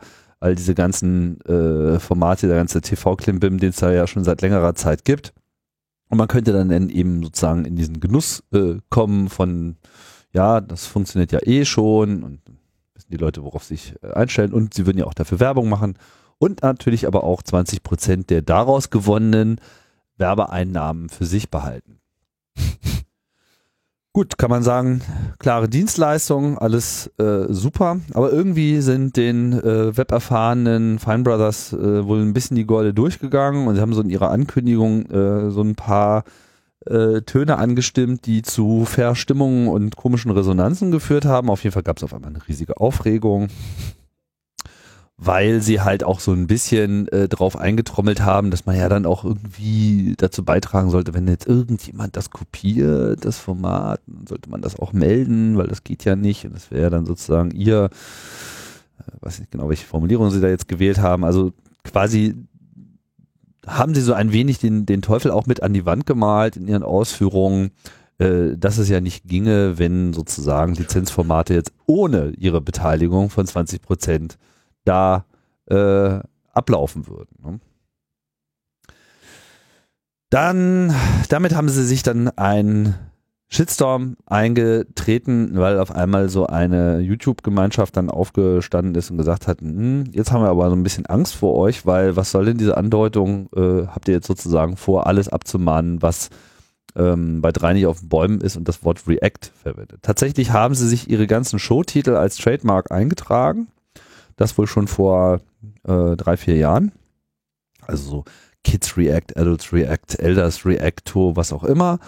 Äh, Hitlers, Hitler Reacts war wohl nicht dabei. Ich habe gerade, ich habe mir gedacht, also es gibt natürlich relativ viele Hitler reacts to the Fine Bros. Oh. React Trademark Videos. Also klar. ja. ja, die habe ich noch nicht äh, gesehen, aber ist klar, dass äh, auch Hitler sich dazu natürlich Hitler äußern muss. Ne? Not amused. Nein, wirklich uh, nicht. Nein. aber in, also die sind jetzt auch hier meine Primärquelle, weil da wird jetzt in, also in diesem Hitler-Video wird Hitler eröffnet, sie wollten, die Fine Brothers wollten sich wirklich quasi React trademarken. Aber ja. das ist ja ein zu generischer Begriff. Oder kann man sich den trademarken?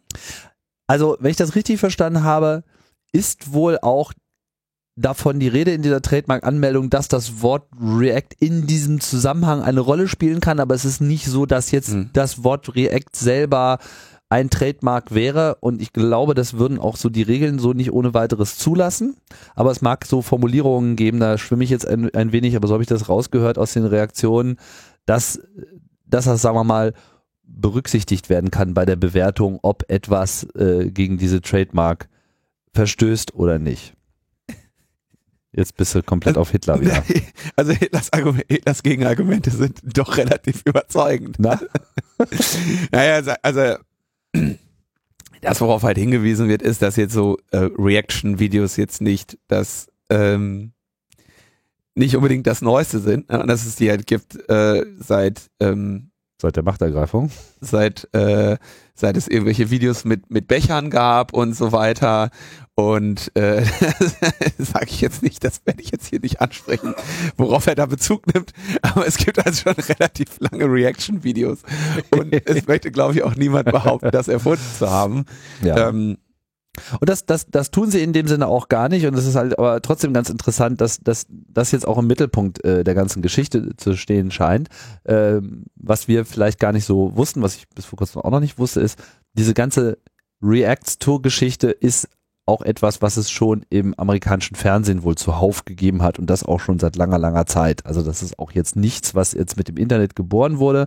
Die Fine Brothers haben das sozusagen in diesen konkreten Formaten für YouTube urbar gemacht und und das ist jetzt wiederum auch interessant, weil sie ja meinen so, ja, hier kopiert uns nicht. Offenbar tut das derzeit auch keiner. Also es gibt natürlich tausend Videos, wo irgendjemand zu irgendwas reagiert, aber es gibt jetzt niemanden, der jetzt wirklich konkret ihr Format genau in dieser Form, wie sie das machen, ja, so mit diesem Kids react to la la la am Anfang und dann äh, auch mal diese spezifische Kameraperspektive, die sie eben so von vorne links äh, schräg nehmen, Laptop davor mit irgendwie Logo auf dem Laptop draufgeklebt und pipapo und halt diese Fragerunde, einfach dieser spezifische Stil, der ist sogar eigentlich gar nicht unter Feuer. Aber ich habe so ein bisschen den Eindruck, sie wollen eben mit ihrer React World äh, quasi auch die Bereiche, die sie jetzt aus ihrem eigenen Vermögen heraus gar nicht so ohne weiteres adressieren können, sagen wir mal. China, Asien überhaupt sozusagen, diese wachsende äh, Internetwelt, wo sich das eben jetzt ausbreitet, äh, wollen sie quasi Leute einladen, dasselbe Format in anderen Sprachen äh, zu machen, was sie so gar nicht abdecken können, aber trotzdem damit mitzuverdienen, indem sie einfach da ihren Brand quasi reinschaufeln und äh, das eben mit vertreiben, mit bewerben etc. Was ja jetzt, sagen wir mal, auch erstmal so äh, vollkommen in Ordnung ist, das können sie ja gerne machen, nur dass eben sozusagen YouTube jetzt als Community und sie reden auch die ganze Zeit von einer Community, die sie aufbauen wollen, aber diese Community will sich an der Stelle nicht vereinnahmen lassen und äh, hat sozusagen Angst vor äh, Wandel. Das habe ich so aus einem anderen Reaction-Video auf diese ganze Geschichte so herausgelesen. Ja, wir wollen ja gar nicht, dass sich die, ihr wollt jetzt die Welt ändern, aber wir wollen ja gar nicht, dass die Welt sich ändert. Wir wollen ja so, wie, äh, wir wollen es ja so, wie es schon immer war. Immer es in YouTube gibt es jetzt seit zehn Jahren und diese ganze Showkultur vielleicht seit sechs oder so, keine Ahnung, sieben vielleicht. Äh, ja, aber jetzt darf sich da sozusagen auf einmal schon mal gar nichts äh, dran ändern und deswegen Ja, geht es halt ja- jetzt irgendwie hin und her. Also das ist äh, schwierig, ne? Ich meine, YouTuber haben dann an, an der Stelle ähm, ist ganz interessant, ne? Also wir würden gerne mit euch arbeiten, aber nicht für euch oder äh, das ist jetzt sozusagen das Eindringen von Corporate America und wir haben es jetzt auch schon qua- also die Konkurrenz durch das amerikanische Fernsehen, die ja auch in zunehmendem Maße in YouTube präsent wird, ne? so John Oliver, solche Shows, also populäre Talkshows, vor allem aus dem US-Fernsehen, die ja extrem ähm, populär sind, im äh, natürlich auch im Netz, also die in, an sich populär sind, aber die natürlich dann auch im Netz besonders äh, populär werden und die auch teilweise ja auch schon exklusiv für das Web auch mitproduzieren. Ne? Also, was ich habe jetzt gerade gesehen hier, John Oliver hat nicht nur seine Shows im Netz, sondern jetzt, wo er gerade nicht im Fernsehen ist, über Januar so eine Winterpause einlegt, hauen sie dann immer mal wieder so 5 Minuten Clips nur fürs Web raus. Einfach Mhm. um da die Spannung aufrechtzuerhalten, um Leute da nicht zu verlieren.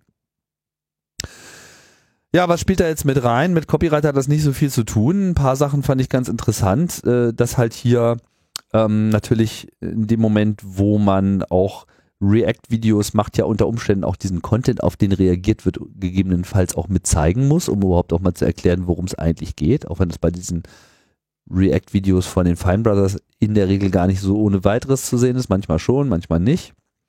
Also das mit den Bechern glaube ich nicht, aber andere Sachen schon, so Justin Bieber oder so, damit man das irgendwie so ein bisschen beurteilen kann, worauf jetzt auch gerade reagiert wird. Und dann hast du natürlich wieder dieses Copyright-Problem. Mhm. Äh, was ist, wenn ich diesen Ja. Content nehme? Und in den USA ist aber da eben an der Stelle Fair eine ganze Menge möglich, eben durch Fair Use, ne? wobei man sich auch fragen muss, okay, was ist Fair Use? Ist jetzt React, ist das eine journalistische Betrachtung? ja, weil so richtig inhaltlich ist das ja jetzt nicht. Das sind irgendwie ganz putzige äh, Videos, okay, haha, ist lustig, es ist im Wesentlichen Unterhaltung und keine gesellschaftliche Debatte. Ne? Äh, das ist jetzt sozusagen nicht so wichtig. Das stellen sie zwar in ihrem eigenen Video dar, dass das ja eine unglaubliche Bedeutung für die für die Geschichte und was weiß ich, die Zukunft natürlich auch der Welt hat, dass äh, man ja nachschlagen kann, wie Leute vor 30 Jahren auf Justin Bieber Videos reagiert Das haben. sagen die ernsthaft? Ja. Naja, du kennst doch diese hyperbolischen äh, Übertreibungen, das ist ja irgendwie auch ganz normal. Ne? Hm. Ja, also äh, Also die scheinen doch ehrlich, also ich, die Frage ist eigentlich, warum machen die das? Ja, wenn sie keinen, ähm, wenn es jetzt keinen Übermaß an dokumentierten äh, Imitationsfällen gibt, gegen die sie sich schützen wollten, fällt das ja wohl irgendwie raus. Das heißt, vermutlich scheint das die Bar, also scheinen, scheinen sie den Grundstein für eine Form von ähm, Expansionsstrategie legen zu wollen. Ja, also irgendwie in Sprachen und Länder, die sie sich selber nicht erschließen können, äh, zu gehen. Ja, genau, und auch eine Handhabe zu haben Dingen für so, zu machen. ich meine, Und dann natürlich äh, entsprechend in Zukunft wird es halt solche dann Ja. Formatkopien natürlich auch geben. Dem wollen sie vielleicht präemptiv da einen Haben Riegel sie jetzt mit dem, mit dem Stand auf jeden Fall schon mal nicht hingekriegt, weil jetzt machen das allein 20 Leute nur, um die zu ärgern. Ähm, ja. die, ich, die, das Problem scheint ja so ein bisschen zu sein, ähm, was, dass diese YouTube-Stars eben alle irgendwie mal so ein bisschen so Independent, Underdog, Selfmade Sachen Leute waren. Und sich da jetzt inzwischen eben ein, ein Markt entwickelt hat, wo sich kla klassische äh, Marktaufteilungsstrukturen auch irgendwie ergeben wollen. Ja, dass Leute irgendwie, was weiß ich, vielleicht sagen, okay, jetzt habe ich mir hier alles erschlossen, jetzt äh, möchte ich, mache ich ein Franchise draus und lasse das noch weiter wachsen, weil man selber ja auch nicht die Diversität äh, bieten kann, um sich so ein, um sich noch größere Marktanteile zu holen im Angebot, ja. Ähm, und darauf reagieren so Communities eben nicht besonders äh, wohlgesonnen.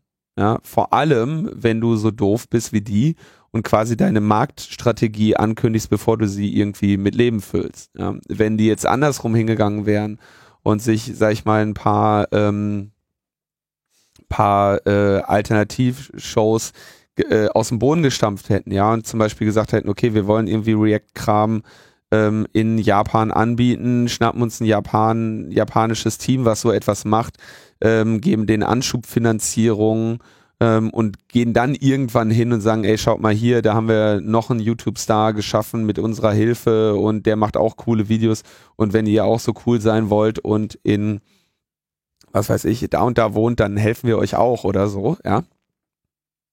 Dann wäre da deren diese dieses Geschäftsmodell, was sie da entwickelt haben, vielleicht auch positiver ähm, von der Community ähm, aufgenommen worden. Das ist die Frage, welcher Community, weil dieses Modell, was sich ja jetzt in der YouTube-Landschaft herausgebildet hat, nennt man Multichannel Network. Ne? Das hast du ja hier auch so mit Mediakraft etc. Mhm. Das heißt, es gibt so Vermarktergruppen, die nehmen quasi schon halbwegs etablierte YouTube-Formate auf unter ihre Fittiche, vermarkten das, sind natürlich dann an den Einnahmen entsprechend Mhm. beteiligt, haben äh, da Verträge, aber setzen eben quasi schon auf kleine Stars, die äh, ihre eigene Community bereits erarbeitet haben. Das Fine Brothers Modell jetzt ist ja ein ganz anderes.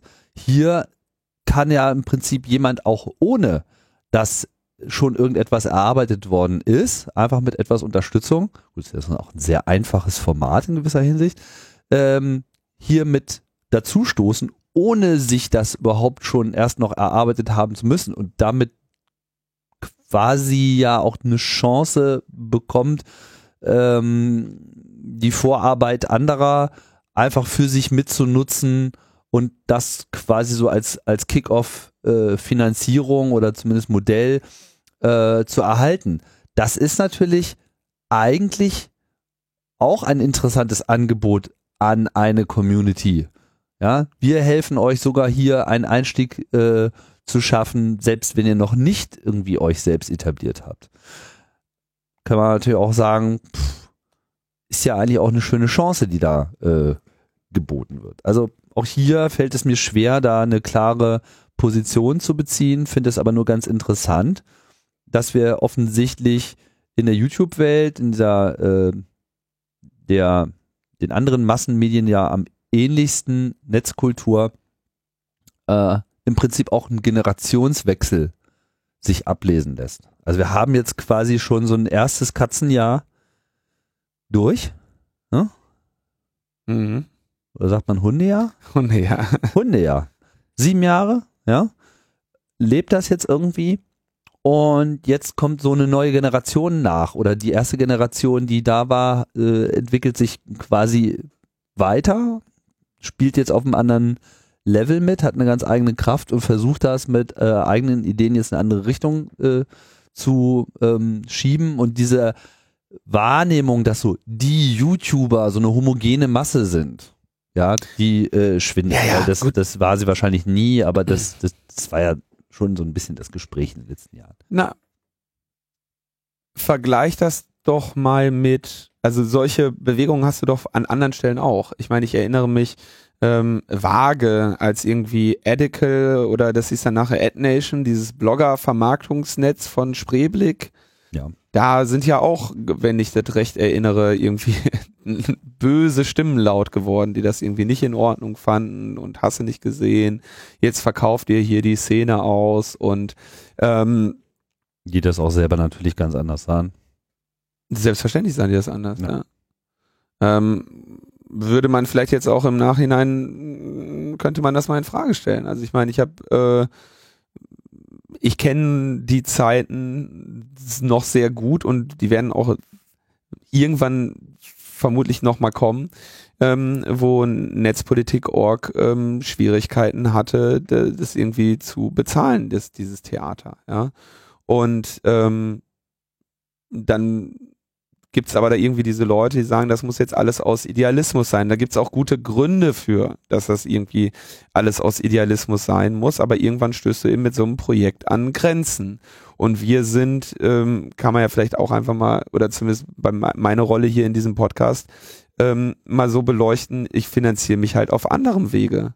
So, und dieses, dieses Logbuch mache ich irgendwie seit vier Jahren als Hobby und mehr als irgendwie eine Hobby, ähm, eine, eine, ein Hobby-Dank über ein paar Flatter, ein paar Paypals und ein paar äh, Daueraufträge auf mein Konto in, in sehr geringen Beträgen kommt da eben auch nicht bei rum.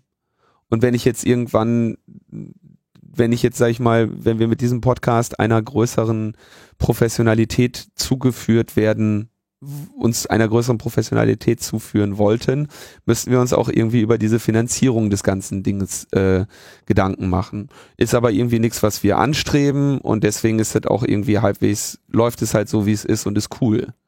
Aber ähm, Größeres, wie jetzt irgendwie eine Redaktion aufbauen, wie Netzpolitik.org, bedeutet eben auch, dass du da mit den Leuten, dass du den, den an, dass du Leute anstellst und denen eine finanzielle Sicherheit gibst. So. Und dass die, dass du von diesen Leuten verlangst, sich in eine vollständige Abhängigkeit von diesem Projekt zu begeben, als ab, als äh, ne, ähm, Angestellte, als abhängig Beschäftigte, und dass du gleichzeitig die, die, das Problem hast, dass du dieses Geld dann eben auch ran schaffen musst.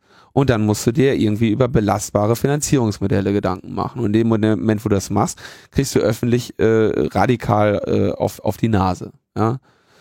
Oder wir sagen Häufig- einfach, ihr macht jetzt einfach auch einen Podcast, der heißt Logbuch irgendwas. Ja? Logbuch World. Und dann nehmen wir da einfach 20 Prozent. Ja. Ja, Logbuch World. Und ähm, So, das ne? war's. Das, der, der Witz ist, dass Ihr habt ja Witze gemacht. Ja, Das also, Problem ist, das Problem ist, dass diese, dass diese Leute oder die, die, die, die Menschen, die eben aus solchen Community-Projekten, Community-geliebten, natürlich gewachsenen Dingen kommen, äh, naturgemäß relativ schlechtes Händchen dafür haben, äh, Dinge zu vermarkten. Und ich glaube, das sieht man jetzt bei diesen als nichts anderes würde ich diese Jungs da sehen. Ja, wobei das ist irgendwie ein USA-Ding.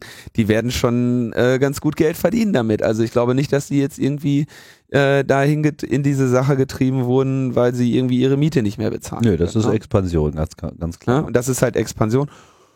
Und äh, Expansion von Community-Sachen wird kritisch gesehen und da ge gehöre ich auch zu denjenigen, die das äh, kritisch beäugen. Ja, ähm, gleichzeitig muss man aber, ne, also ich meine, auch irgendwie Engagement im Rahmen des CCC ist äh, unter dem strenge, unter der strengen Maßgabe, dass es eben, dass da niemand Geld verdienen darf, auch keine geringsten Beträge.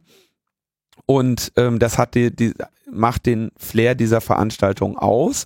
Und wenn der CCC sich jetzt hinstellen würde und sagt, wir, äh, was weiß ich, äh, der C CCC is now hiring. ja, wir brauchen zehn äh, Praktikanten oder Praktikantinnen in der Veranstaltungsorga, ja, dann würde das natürlich zu Recht einen auf die Nase geben. Ja. Ja. Und gleichzeitig sieht man aber an einem Event wie der Republika, dass es eben auch anders geht, ein Community-Event zu veranstalten. Mit einer, mit einer, mit einem, mit einer anderen Aufhängung, mit Sponsoren, mit äh, ja, dann doch auch irgendwie höheren Eintrittsgeldern und so weiter. Kann man auch machen. Ja, geht auch und da kriegt man auch weiß ich nicht, keinen besonders nennenswerten Shitstorm oder muss das Projekt beerdigen, wenn man es so macht. Die Frage ist, wie man es halt angeht. Und das kann man eben geschickt machen und so, dass es die Leute verstehen oder eben nicht. Und vor allem muss man ja sich in irgendeiner Form dann eben auch ja, treu bleiben. Ich habe aber jetzt irgendwie, ich sehe so wenig Veranlassungen jetzt irgendwie ein, ein Geschäftsmodell, was Menschen haben, ähm, als einen Angriff zu sehen auf mich als Nutzer oder Nichtnutzer. Ja, das, die können sich halt entscheiden, das zu machen und dann ist es halt Kacke und dann sind es halt der Buhmann und dann können sie sich halt überlegen, wie, ähm, wie das für sie läuft, ja. Ob sie da jetzt am Ende Gewinn machen und sagen, dann, dann müssen wir halt durch diesen Shitstorm durch. Gibt es genug Beispiele für. Ja. Ja, dass Projekte sagen, okay, diesen Schritt gehen wir jetzt, da müssen wir jetzt mal die, die müssen wir jetzt mal die, äh, die, die Zähne zusammenbeißen und durchmarschieren und danach haben wir, was weiß ich, äh, zehnfachen Umsatz und auch zehnfache Reichweite und am Rand stehen ein paar Leute und haben, haben sich beklagt. Gut. Und dann gibt's aber auch genug Beispiele dafür, wo Leute ähm, sich da vertun und am Ende ihre komplett, ihren kompletten Rückhalt verlieren und ihre Marke am Ende äh, verspielt haben. Beide Fälle sind, ähm, sind als außenstehender äh, Beobachter ähm, interessant zu begutachten. Ja. Mhm.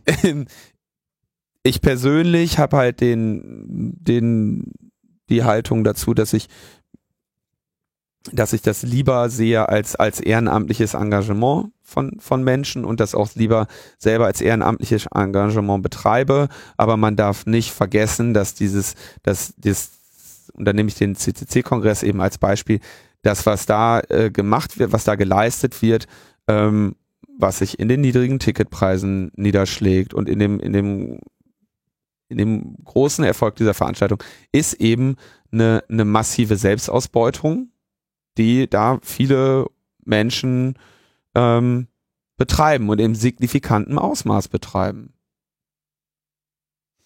Und das so, das, das geht so weiter, das geht so gut und das ist der Idealismus und den möchte ich auch äh, bei dieser, bei dieser Veranstaltung halt behalten. Aber es ist ein, ich denke, man sollte schon anderen Veranstaltungen, die dann eben sagen, okay, nee, wir wollen ja irgendwie auch mal versuchen, Geld zu verdienen, das nicht äh, grundsätzlich negativ auslegen. Der Witz ist halt, wie sie es machen. Ja, und was für Communities irgendwelche Leute verkaufen wollen. Natürlich ist auch irgendwie diese, diese ganze CCC-Sache immer wieder irgendwelchen, oder die, diese Hacker-Community immer wieder irgendwelchen äh, Versuchen oder Organisationen oder Events ausgesetzt, die versuchen, diese, äh, diese Community irgendwie auszuverkaufen und daran Geld zu verdienen. Ja. Nicht jeder, nicht jeder dieser Vorstöße ist grundsätzlich zu verteufeln, aber die meisten sind halt so dermaßen plump und dämlich, dass sie einfach nur, nur ja. failen können.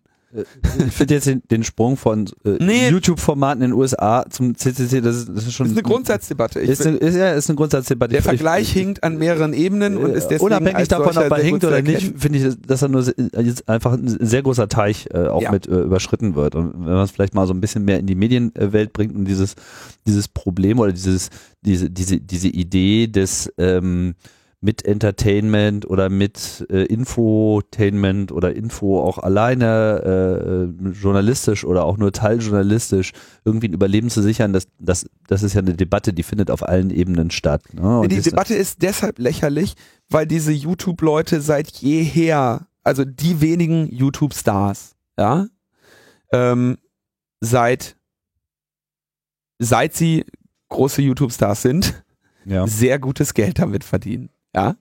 Und da braucht man an, wenn die auf diesen Geschäftsmodellen fußen und wenn sie irgendwie, was weiß ich, Produktwerbung unterbringen und Schleichwerbung unterbringen und irgendwie diese YouTube-Werbung, die da vorgeschaltet wird und was die nicht alles für Wege zur Monetarisierung und Selbstvermarktung finden, dann brauche ich mich doch als Zuschauer nicht am Ende noch irgendwo hinzustellen und mich über einen der Zweige, den sie jetzt auch noch suchen, ähm, um, um irgendwie Geld zu verdienen, damit äh, jetzt irgendwie empört zeigen. Ja, was ich ganz interessant fand, war, also dass. Ganz ehrlich. Nee, nee, nee, nee, es ist äh, absolut berechtigt. Und ähm, wie gesagt, ich will das auch nicht, nicht groß werten. Ich finde es nur ganz interessant, dass zum Beispiel auch, zumindest in der einen Reaktion, dann auch so, äh, das sozusagen auch als ähm, weiterer Vormarsch von Corporate America äh, gesehen wurde. So als, als ob es sozusagen, als ob als ob ausgerechnet YouTube-Videos jetzt die letzte Passion des, Passion des, des Antikapitalismus waren. Ja, genau. Ja, genau. Mal, sorry, wenn ich das vorher, wenn das vorher, wenn ich das vorher nicht, nicht, nicht explizit genug gesagt habe, so. Ja. Ich meine, das, wie gesagt, das kann ich doch nur interessiert und zynisch betrachten als die Business-Entscheidungen von irgendwelchen Businessleuten. Ja, ja. Da finde ich es halt, da, dann haben sie sich halt vertan, was, was die Einschätzung ihrer Marke eingeht. Und dann lehne ich mich zurück und gucke mir das mit Popcorn an. so. Und ja. kann ich, also kann ich, äh, wie gesagt, so, ich war Logbuch World, wartet mal ab, Freunde. naja, ich kann euch auf jeden Fall beruhigen, äh, die Meta-Ebene äh, hat noch nicht vor, die Community ähm, an irgendwelche an irgendwelche Organisationen weiter zu verkaufen. Da seid ihr ja sozusagen noch äh, im sicheren Bereich, im Safe Harbor. Die Brücke geschlagen, wieder zum Anfang der Sendung. Ja, ich meine, wir könnten uns ja schon irgendwie nee, Gedanken machen. Nee, wir finden jetzt keine Monetarisierungsdiskussion. Der deutsche Qualitätspodcast muss Die Sendung, irgendwie auch. Der deutsche Qualitätspodcast ist, äh, ist schon wieder viel zu lang. Ja. Hast, wir leiten jetzt mal das Ende ein. ja. Weil ist ja äh, wichtig. Oder hatten wir noch irgendwas? Äh, nee, kurze Meldung. Ähm, ich, ich, ich weiß gar nicht genau, ob das jetzt, ich glaube, es ist jetzt offiziell, ja. Ähm, bekannt war es vorher auch schon, dass die, dass die Abstimmung, dass diese, dass die Zahl für das Referendum gegen das Nachrichtendienstgesetz erreicht ist. Welches? Das, äh, das Referendum gegen das Nachrichtendienstgesetz in der Schweiz. Ah. Ja, äh, das, da ist ja das Gemeinschaftsprojekt von Chaos Computer Club Schweiz, Digitale Gesellschaft Schweiz und Piratenpartei Schweiz und Grundrechte.ch ähm, sich mit einem Referendum gegen das neue Nachrichtendienstgesetz ähm, der Schweiz zu wenden. Ähm, da gab haben wir mehrfach darüber berichtet, dass sie sich über die Unverhältnismäßigkeit, die Irreführung, die Gefahr, die Unvereinbarkeit dieses Gesetzes ähm, und den nicht, den nicht vorhandenen Notstand, der, der, der, der das irgendwie rechtfertigen würde, ein solches Gesetz wenden. Und sie haben ja auch relativ schnell äh, ihre Zahl an Unterschriften zusammen gehabt. Aber jetzt haben sie es auch, nee, die haben glaube ich noch viel mehr. Ähm, also 11.000 waren erforderlich. Waren erforderlich, aber ich glaube, die sind irgendwo bei 55.000 oder so. Die Seite ist relativ informationsarm. Ähm, aber ich habe in einem Tweet gelesen, dass sie sagen, so jetzt haben sie also quasi auch offiziell oder sie haben offiziell dieses Referendum zusammen, zu, zustande bekommen. Und die Abstimmung wird voraussichtlich bereits am 5. Juni 2016 stattfinden. Ja, also Referendum funktioniert ja so, du sagst, du willst Referendum haben, dann musst du erstmal nennenswert Unterschriften sammeln für das Referendum, um deine, um den Staat davon zu überzeugen, dass dieses Referendum überhaupt genug Menschen interessiert. Ja, sonst könnte ja irgendwie jeder, äh, sonst könnte ja jeder kommen. Ja, können, deswegen brauchst du halt, um ein Referendum zu starten, erstmal musst du ein Quorum erreichen. Und das ist ihnen jetzt gelungen und das haben sie jetzt auch offiziell bestätigt bekommen, dass ihnen das gelungen ist. Und entsprechend ähm, ist da jetzt können, kann sich die Schweiz jetzt auch offiziell auf dieses Referendum freuen. Und dann werden wir das natürlich äh, begleiten. Genau, das machen wir. Hier bei Logbuch Netzpolitik. Und was wir auch machen, ist äh, wir gehen dem Ende entgegen. Ja, und freuen uns auf die, auf Freitag. Freitag, das kann man ja schon mal, also in der nächsten Sendung wird es auf jeden Fall um Julio Assanchez gehen.